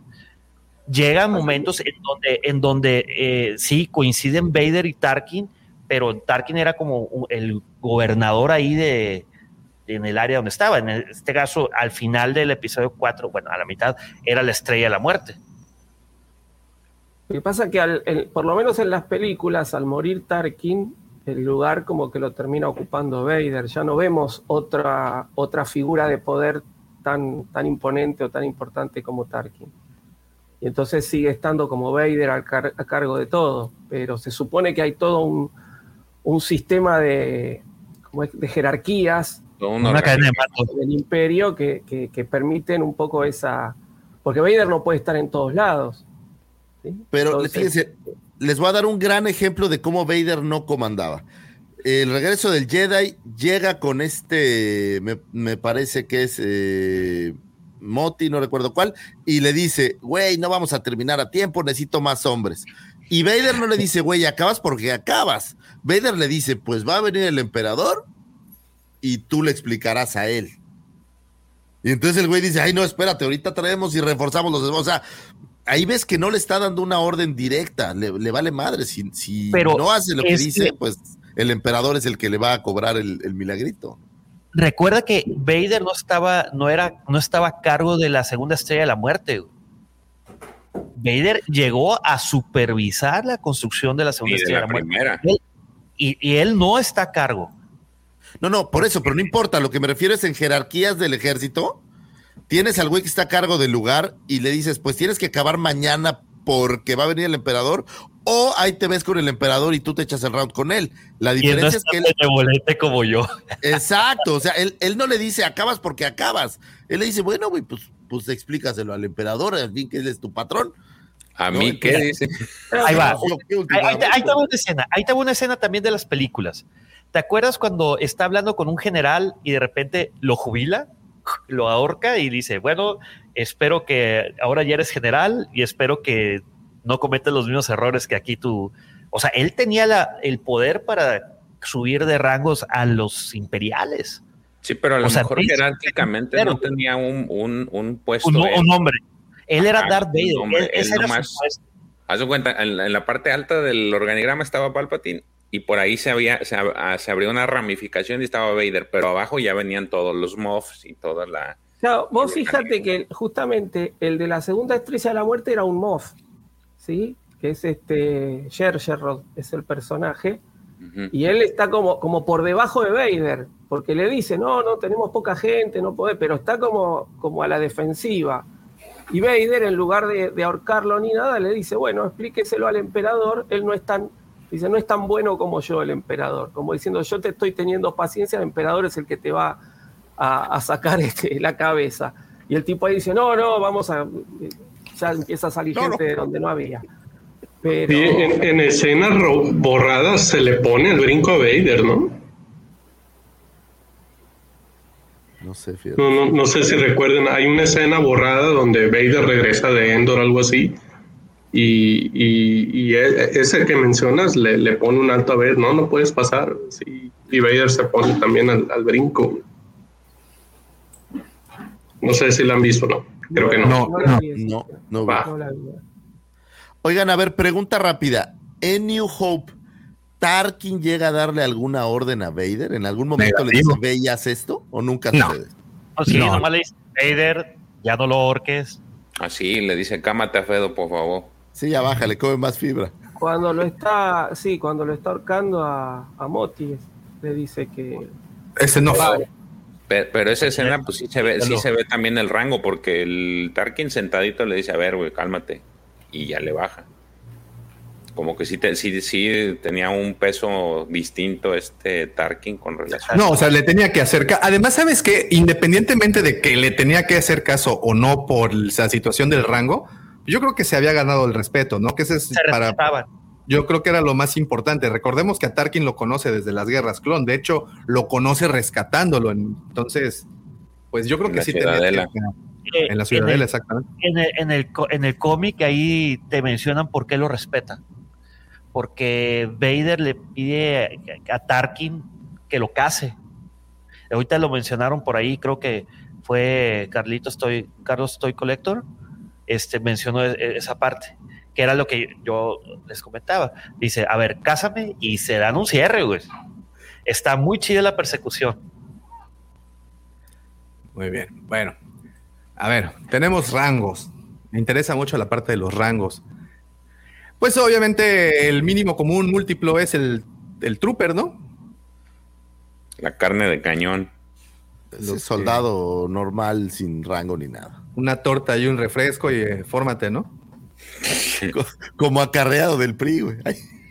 Pero se dieron cuenta que, eh, por ejemplo, en Kenobi, cuando están en este planeta Mufasa, no, Mapuso, eh, una de las que habla es una trooper mujer. Sí. Sí, sí, sí. La que está, la última que se echa. Sí, sí, sí. Ahí ampliaron un poquito más el, la Ya situación. había un cómic, ¿no? O algo por ahí que ya había mujeres, según yo. Sí, sí, sí, sí, sí. Capitana Fasma, ¿no? Ya estaba desde. No, y por las novelas del nuevo canon, porque pues, ta- tenemos a, a, a- a comandantes así buenas. Y también en Legends, de hecho, tenemos, Ah, por ejemplo, a Leónida Tavira, que era una. En, en Bad. Batch. En, en, en, en esta que, le- que estoy terminando. en Aftermath, en Aftermath es una mujer prácticamente la que controla, ¿no? ¿O no? ¿O hay, la hay almirante otro güey Rae también, ¿no? Sloane. Sí, Rae Sloane. Y te digo, en, en X-Wing, en los cómics, hay una MOF que supuestamente es la más joven en todo el imperio de haber alcanzado el rango de MOF, que se llama Leónida Tavira, que está bien chida, mira, te la muestro. A ver, sí, Siena, por favor. Siena también la hacen La de Estrellas capitán Perdidas. Estrellas Perdidas. No, espérate, mira. Ya la había guardado para presumírselas justo hoy. Porque dije, ah, mira, si vamos a hablar del imperio, seguramente. Esta En Rebels, esta que, esta que ayuda a, a, a Thrawn, eh, ¿era Moff o no, no era Moff, va? No era Mob, era este, gobernadora. Era la gobernadora Gobernadora. Price. Arinda Price. Arinda Price. Aparece en el libro de Tron, curiosamente. Sí. Aquí no se alcanza a ver, pero a ver, aquí sí. Trae un fuete, Lucifagor. ¡Oh, wow!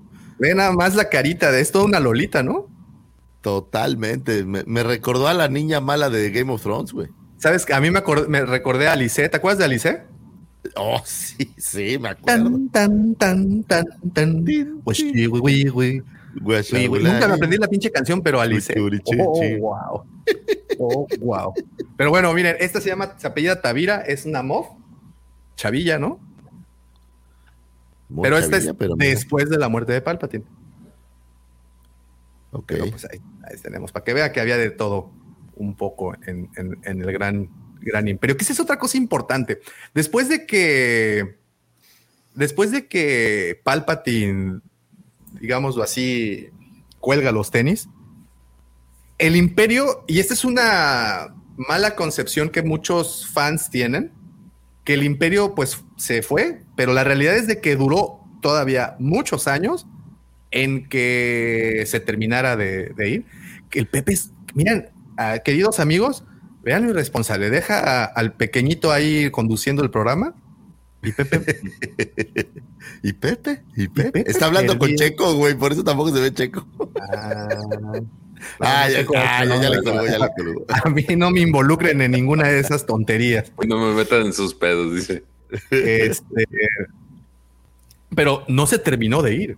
Había Bueno, muchas. ¿qué tan no se terminó de ir que, que nació la primera orden? O sea, al final son los vestigios del, de lo que quedó del imperio, ¿no? Sí. O sea, nu- nunca desapareció del todo. Y digo, si oye, si les eh, herederos del imperio, pues realmente quedaban facciones por ahí por todos lados.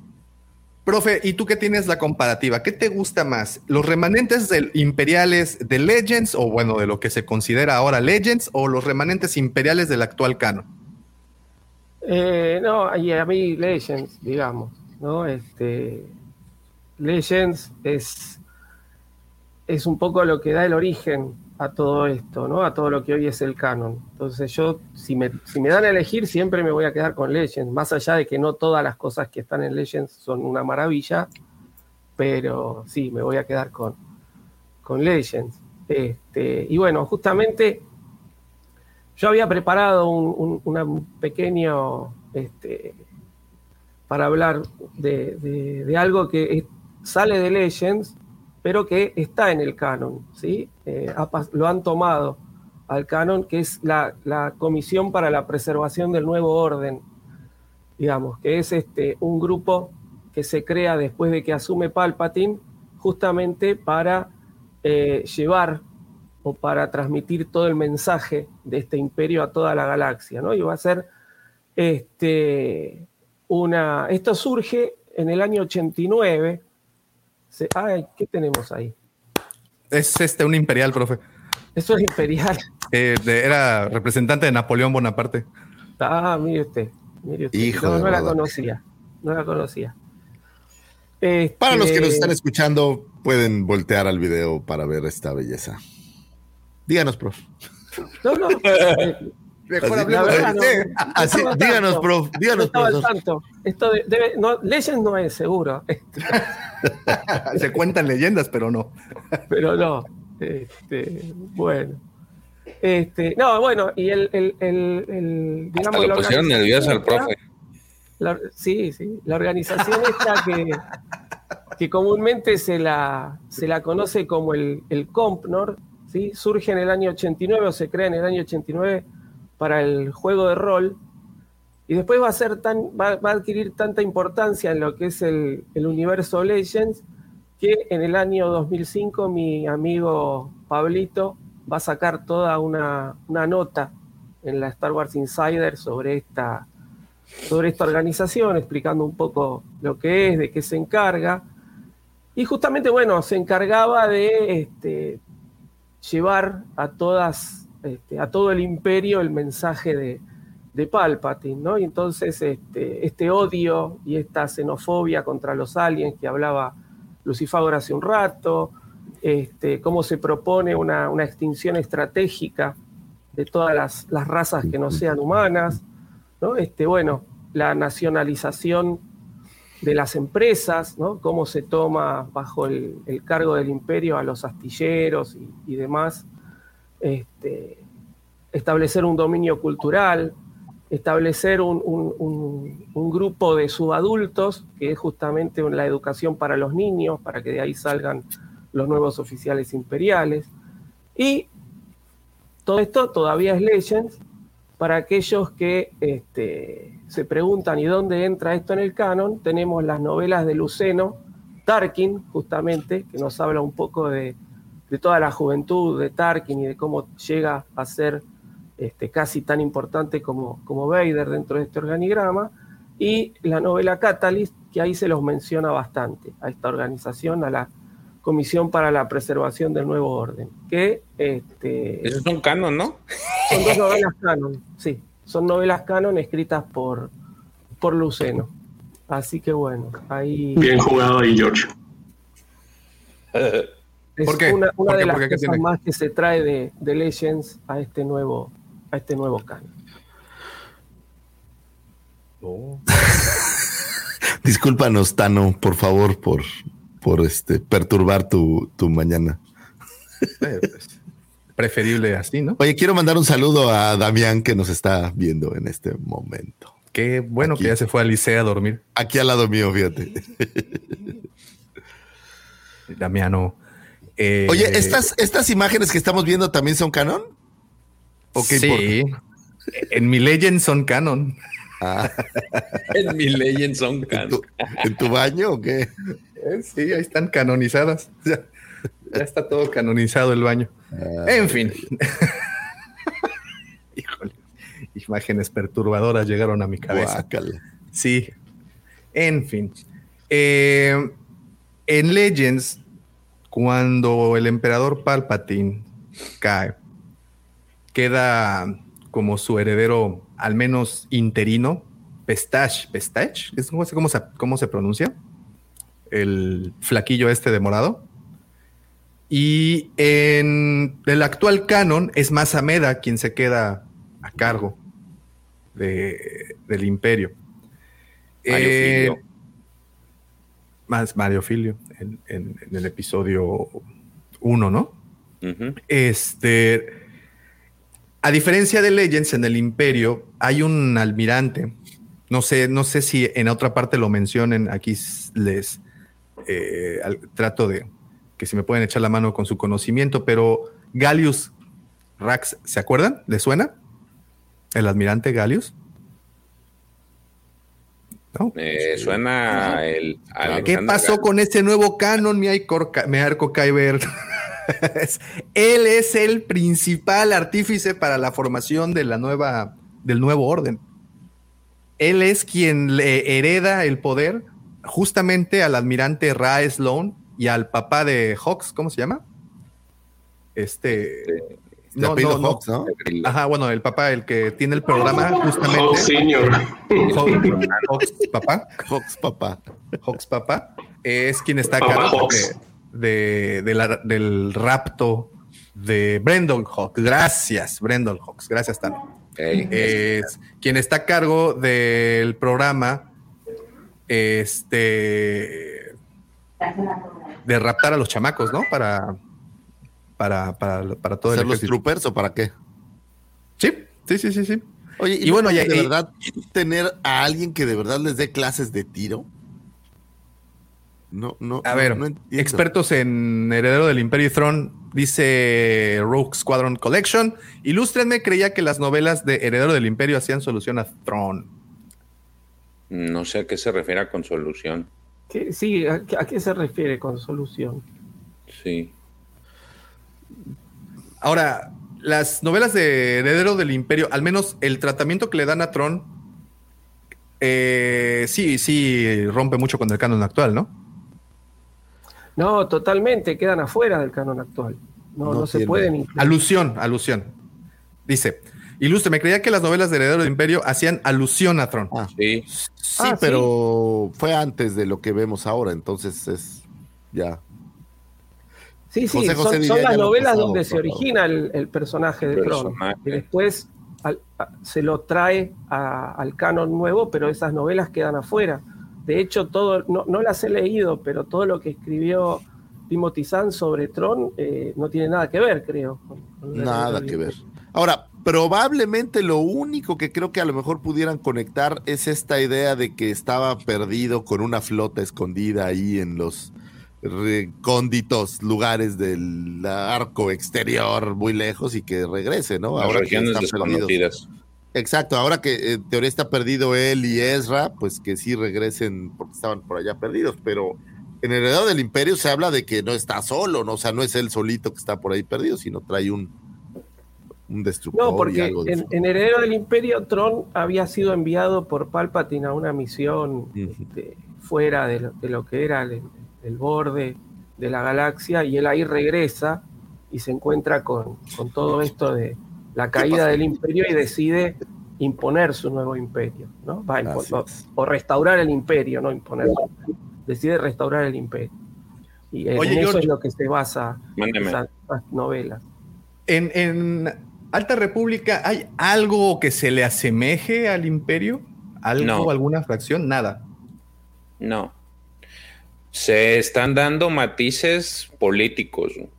O sea, ya están empezando a tener estas. eh, ya ves que en, en las precuelas, eh, mucho de la historia que se cuenta en Clone Wars tiene tintes políticos. De estas, todas estas este, temas de, de, de que quieren quedarse con el poder y todas estas tramas políticas. Ya sí hay una parte casi al final de las historias, en el tercer bloque más que nada, en donde ya empiezas a notar este, estos tintes políticos.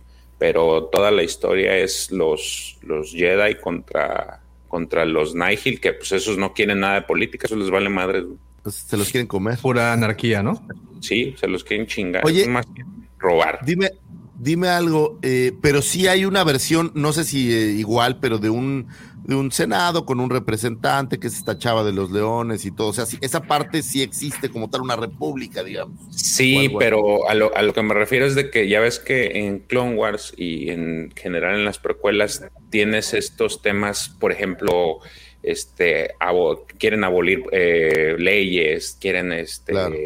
a todo ese tema no lo ves en, en la Alta República, pero sí ves pues todavía. que ya- todavía no, pero ya se, al final se empieza a perfilar un personaje como que es el que empieza a meter como que tirria dentro del Senado y dentro de la política, o sea, que, está como que a favor de los Nihil. Se les está metiendo pues, para, pues, para por dentro tronarlos. Entonces, pero no hay un particular, así, un- una, una- un, un- digamos que la contraparte que, que pudiera ser semejante al imperio, no. Y ahora, los Jedi, ellos sí tienen su consejo tal cual, digo, con jugadores El, el diferentes. al consejo sí igual, sí. los- tal cual, ¿no? Ajá, eso sí, los, solamente que aquí no es, no están tan militarizados. O sea, sí están aquí, son como que ayuda, pero aquí es donde vas a empezar a ver cómo se van a empezar a, a- a meter, a, cómo los van a incluir a fuerzas al gobierno y ellos van a aceptar, porque ya ves, por ejemplo, en las precuelas, ya siempre van de la mano la República con los Jedi y digamos que de alguna forma es los Jedi vienen siendo el brazo armado de, de la República. Entonces, en la, en la Alta República no se ve eso, pero Brazo conciliador, George. Acuérdate que lo dice en el episodio 1, güey. ¿Cómo? Nosotros, brazo conciliador. sí, Los pero Jedi esa es una Yo también tengo un brazo conciliador. concilian de con. Ajá. pero no la vas a ver así. Ay, Y ahí lo vas y ahí sí te dicen cómo, cómo va a cambiar. Y mano conciliadora también. Ah, no, consolador. Es diferente. Vamos a conciliar el sueño, mi brazo. Hoy sí ayuda, ¿eh? Sí, sí, sí.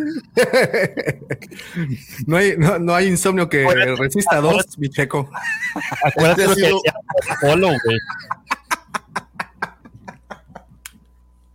Oye, Este podcast ya se convirtió en otra cosa muy diferente a lo que Yo empecé en querías, serio, eh, querías temática broso, pues ahí está. Ahí está, ya valió. Oigan, pero no, yo sí quería platicar de los rangos imperiales y ya no se pudo.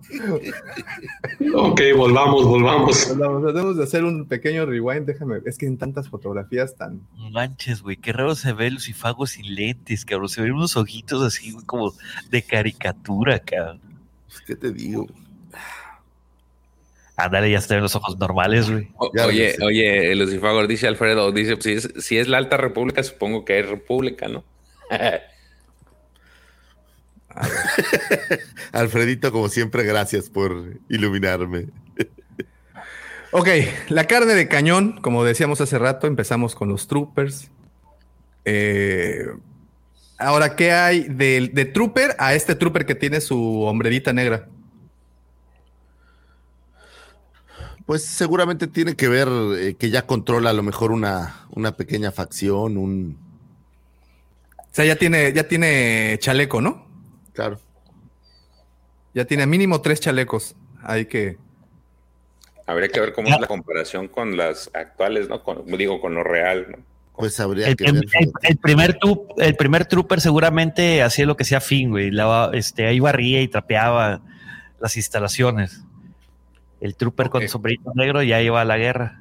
No, pero hablas de que debe de haber experiencia, debe de haber una cierta cantidad de cosas diferentes. Fíjate que, fíjate que viene justo antes del sargento, así que vendría a ser como una especie de cabo el trooper con el- la hombrera negra, me imagino. Ay, dice Alfredito que el brazo conciliador de Davo ha de ser del Wampa ya estar medio peludito. Y Brahma, dicen, como Banta.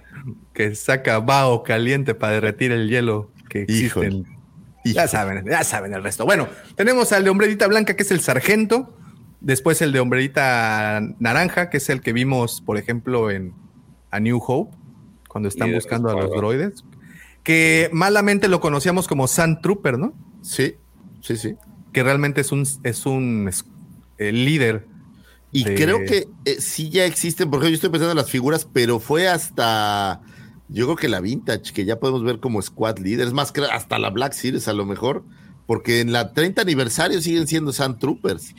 Sí. Estoy pensando en las siguientes, no recuerdo si ya le movieron, pero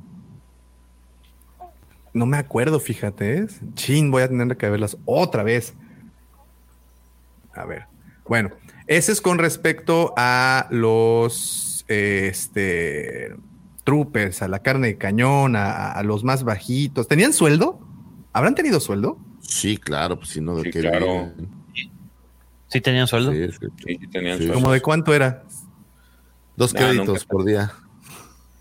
El, sí, el salario mínimo impuesto por el por el emperador, ¿verdad? Todos tenían sueldo. Los Jedi tenían sueldo. güey. ¿Ah, sí? Sí, güey. Pues si no, ¿de qué viven? Sí, Pues sí de tenían amor. sueldo. Sí les, De donaciones, güey. De la, ¿cómo se dice? Este Diezmo. el del diezmo, Lucifagor, pasan la pasan la bandejita. La charolita, güey.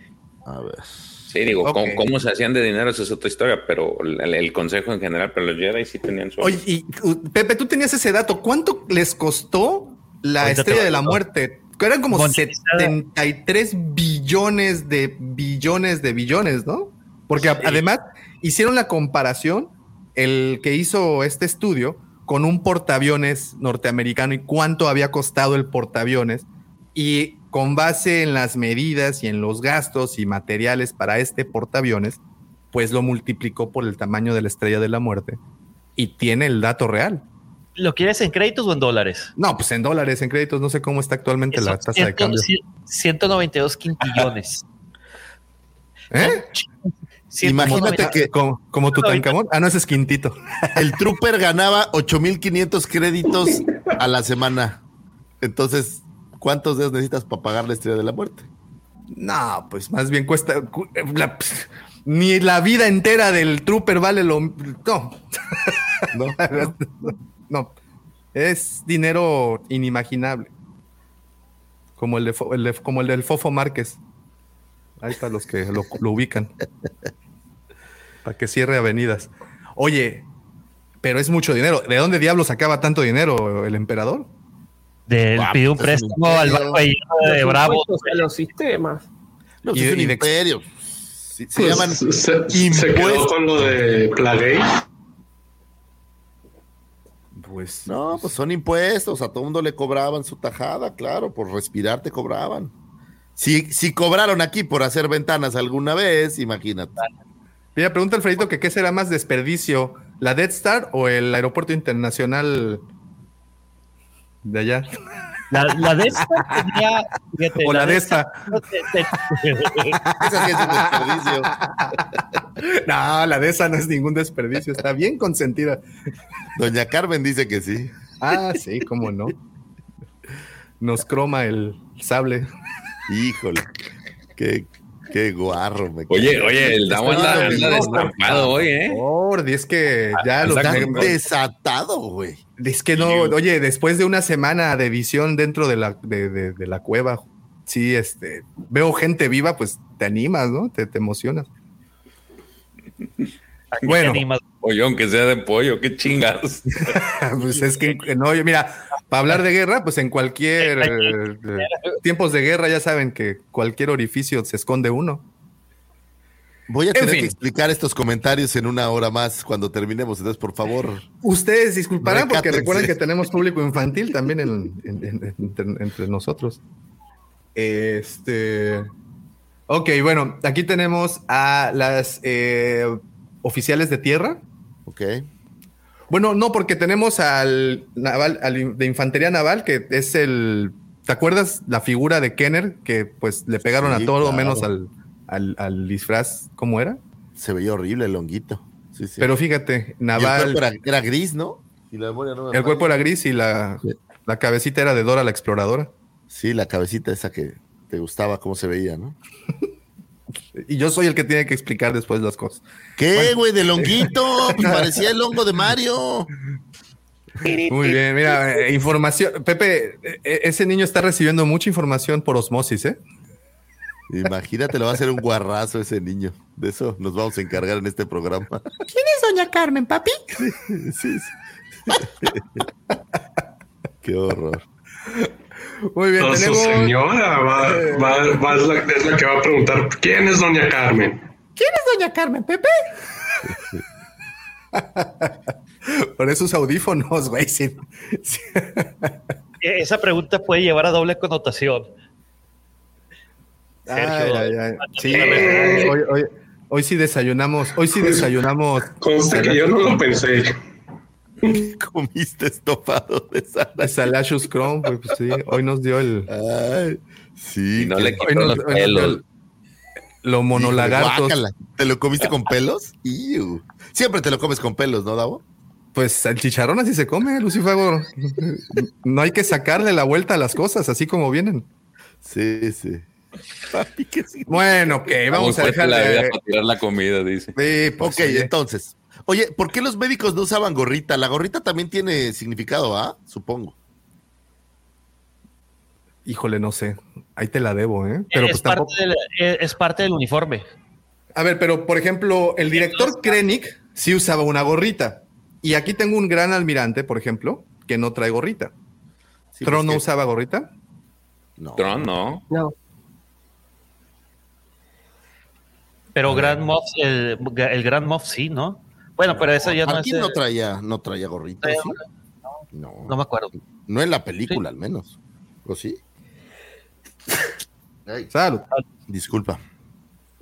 Ok, nos vamos ahora con los. Fíjate que ese es un dato de coleccionismo, padre. En las figuras de Rebels, eh, Throne hay dos versiones con los dos rangos, curiosamente. caray, ¿Cómo, cómo, cómo con los dos rangos? Eh, si tú ves su esta de rangos, trae una Ajá. de Grand Admiral y el otro, no sé cómo se llama el anterior, pero trae dos, o sea, hay, hay dos figuras que son estos dos rangos. Y trae gorrito, ¿no? En una. No, ¿No? gorrito, no. Hay una que trae un gorro. No, Digo, es no una iguana.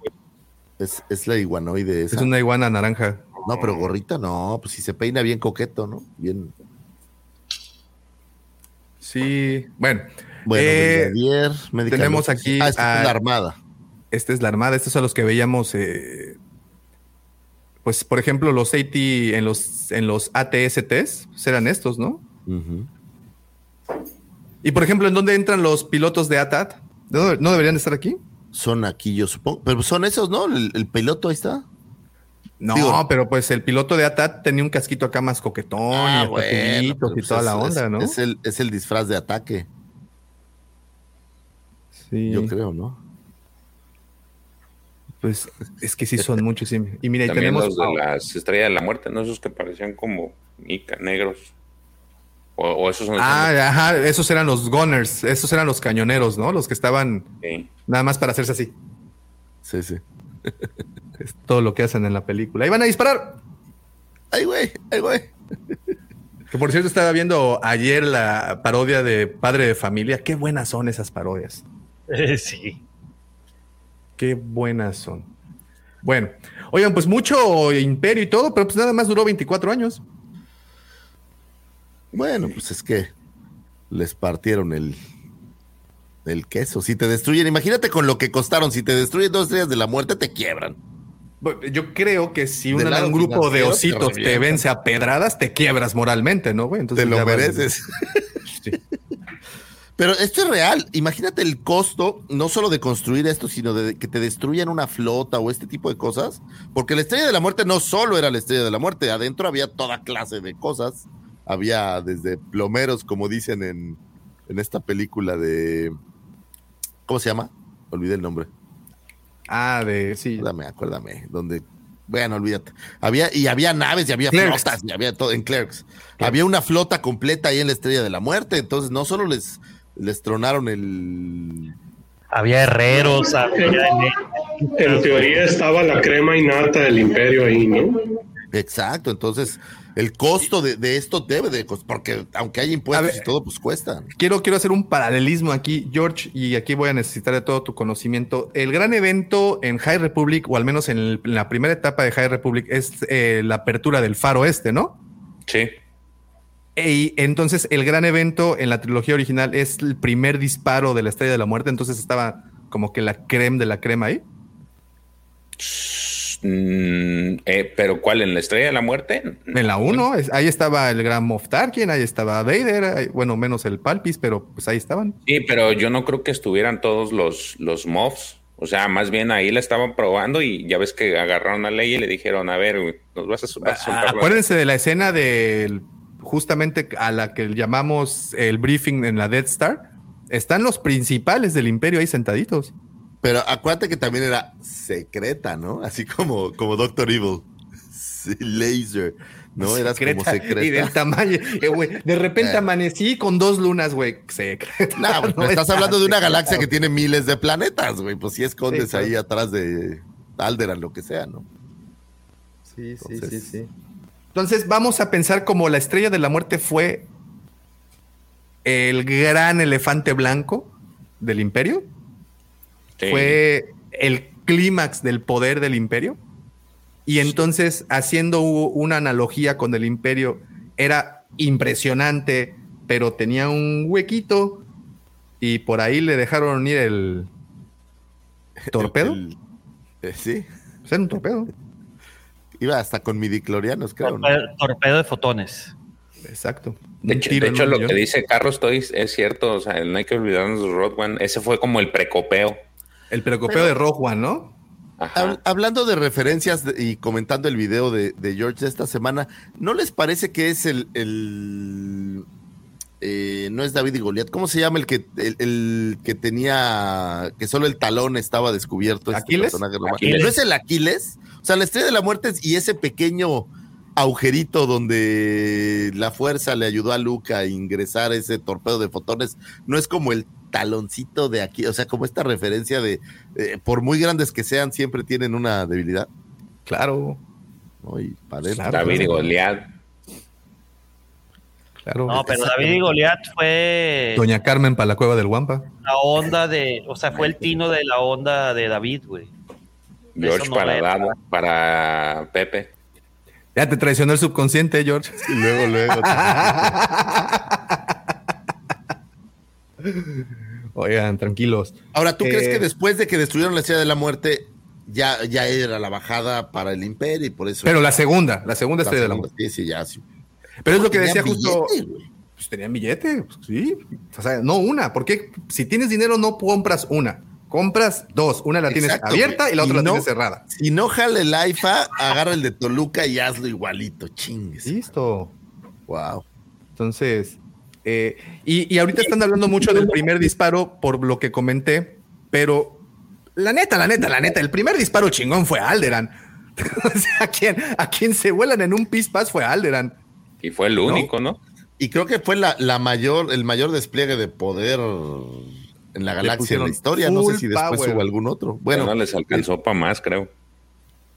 porque el, el- ni siquiera el de el del episodio o es en el 8 donde Sí, cuando le disparan el a- Star Killer Base no destruye el planeta o si nada más pasa el rayo ¿Qué? láser así como o si se No, destruye. No manches, destruye como ocho planetas al mismo Destruye tiempo. el sistema, güey.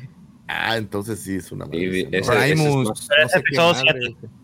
Siete, siete, Lucifer, no ocho. Ah, perdóname, estoy estoy perdido en ¿No fue en el 7, en el 8? No, Star Killer Base es en el 7. Sí, porque acuérdate que, que Finn queda como menso y luego nos regala esa hermosa toma en el 8 donde sale en traje espacial acuático, En Salmuera, ¿no? en salmográfico. Qué cosa. Ahí sí, para que vean huevos en Salmuera. Huevos negros en salmuera. Eh, yo no, le puse nomás, era hasta ahí el comentario. Ya tan gráfico, pues no lo quería, ¿verdad? Pero vamos a poner para ir despidiendo este asunto una, una imagen muy bonita. Ok. es Este, el, déjenme- imperio, el, el episodio del imperio y las guarradas. Ay, cálmate, que nos gusta. Nos. Yo. Solo, solo yo. A ver. Oye. eh, Davo, lo que pone la imagen, este, en el libro Las Estrellas Perdidas menci- eh, es- mencionan mucho el tema de la destrucción de la Estrella de la Muerte y cómo eh, la facción imperial también la, la sufre mucho. O sea, que empieza a decir es que tenía a esta amiga y tenía este conocido y bla, bla, bla, bla, bla, bla, bla, bla, bla. Sí, claro, claro. Y, y, eh, una vez más, una muy buena novela para empezar, de hecho, a aventarse. Una vez que hayan visto las películas y parte de las series, creo que les van a encontrar mucha referencia a, eso. Y, y, pues sí, el imperio, digo, si bien estaba destinado a un mal o a algún propósito, lo, lo real es de que quien lo conformaba, pues eran personas, eran personas comunes y corrientes, y creo que de ahí viene la riqueza de tantas historias que se pudieron haber o que se pueden todavía contar dentro de las filas imperiales, porque pues hay muchas cosas, eh, hay muchas, muchos integrantes en esta, en esta gran maquinaria, y, y, creo que todavía nos deben historias que creo que pueden ser interesantes, porque pues una vez más, dos estrellas de la muerte, 24 años rondando la galaxia, una persona puso ¿Sabes, de rodillas. ¿Sabes que está chido? Que, que, como desenlace de la, del imperio ahí en, en inmediato, eso que les decía ayer de la operación ceniza. Eh, la operación ceniza. A ver, George, puedes, digo, con, con, con afán de que me van a molestar, pero ¿puedes resumirla? Eh, fue un acto final que, que dio de órdenes Palpatine de que cuando, si por alguna razón el imperio fallaba, o sea, o él parecía tenía que empezar a destruir planetas muy específicos este, a través de unos especies de como satélites que iban a modificar el clima y las condiciones este, climatológicas de cada planeta y con eso iba a, iba a destruirlos. Eso se ve mucho en el videojuego de Battlefront 2. Sí. Justamente ahorita en el eh, parte del del libro de este del Escuadrón Alfabeto. Ahí viene una parte y también en el cómic de Shredder eh, Empire. ¿Cómo se llama? Sh Shattered Empire. Y, y, lo menciona este personaje del Mandaloriano, ¿no? Sí. La, la, operación ceniza como tal. Sí, uh -huh. sí, este Mayfield, ¿no? Sí, ah, sí, Mayfield. También la sí. menciona. Está muy interesante eso porque. Mira, sí. dice Luba, después de leer Estrellas Perdidas te da un poco de culpa por la destrucción de la Estrella de la Muerte. Sí, confirmo. Confirmo. Eh. Y después de que ves Clerks, todavía peor. Sí, claro. sí. Y después pues de bueno, que ves Robo Chicken, no sé si has visto el capítulo del güey que lleva a su hija al trabajo, el Stop Trooper. Sí, bueno. todavía peor todavía, entonces. no lo he visto, lo voy a buscar. Fíjate Búscalo, que wey, me encontré Robo Chicken completito en HBO Max, ¿eh? Ahí lo tienen. Sí. Está, Pero no está, está el de Star Wars, ¿o sí? Está todo, según yo, está todo. Yo ahí pasé la liga, ahí les pasé la liga del link de Robot Chicken, güey. Sí, yo les pasé, chécate, George, el historial, y ahí les pasé el link de, de todas eh, las cápsulas de Star Wars, güey. Ah, no, pero sí, sí, pero el, yo lo estuve buscando ahí en HBO y hay un montón menos de Star Wars. Sí, hay unos clips, pero creo que ese de Star Wars es un especial y, y no, yo no lo vi. Lo voy en a YouTube está todo, güey. Búscalo en YouTube. Ah, no, está sí. todo, todo. Pero voy a buscar ese, ese. A lo mejor voy a buscar las ligas y luego. Está buenísimo, güey. No, buenísimo. Así, buenísimo. así como Alice. The circle is now complete. When I left you, I was but the learner. Now I am the master.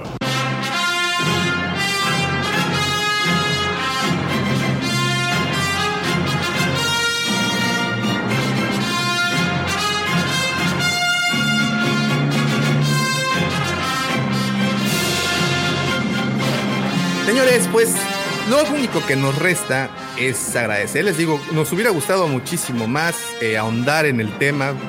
Sí. Desafortunadamente o afortunadamente este podcast salió demasiado orgánico.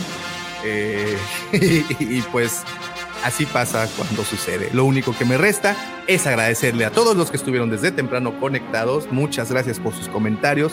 Como siempre les digo, esos comentarios enriquecen el contenido de este podcast y evitan que cometamos trastadas a la hora de hacer declaraciones. Gracias por corregirnos, gracias por ayudarnos a aprender más, gracias por informarnos y pues nada, nos vemos la siguiente semana, pero absolutamente nada de esto hubiera sido posible sin la ayuda, sin los comentarios perspicaces, picantes, polémicos, pero sobre todo controversiales de mis queridos amigos George, Pepe, el profe, Checo, pero en especial este señorón, de este caballero de la palabra elegante, ese señor que le pone lo elegante a la variedad.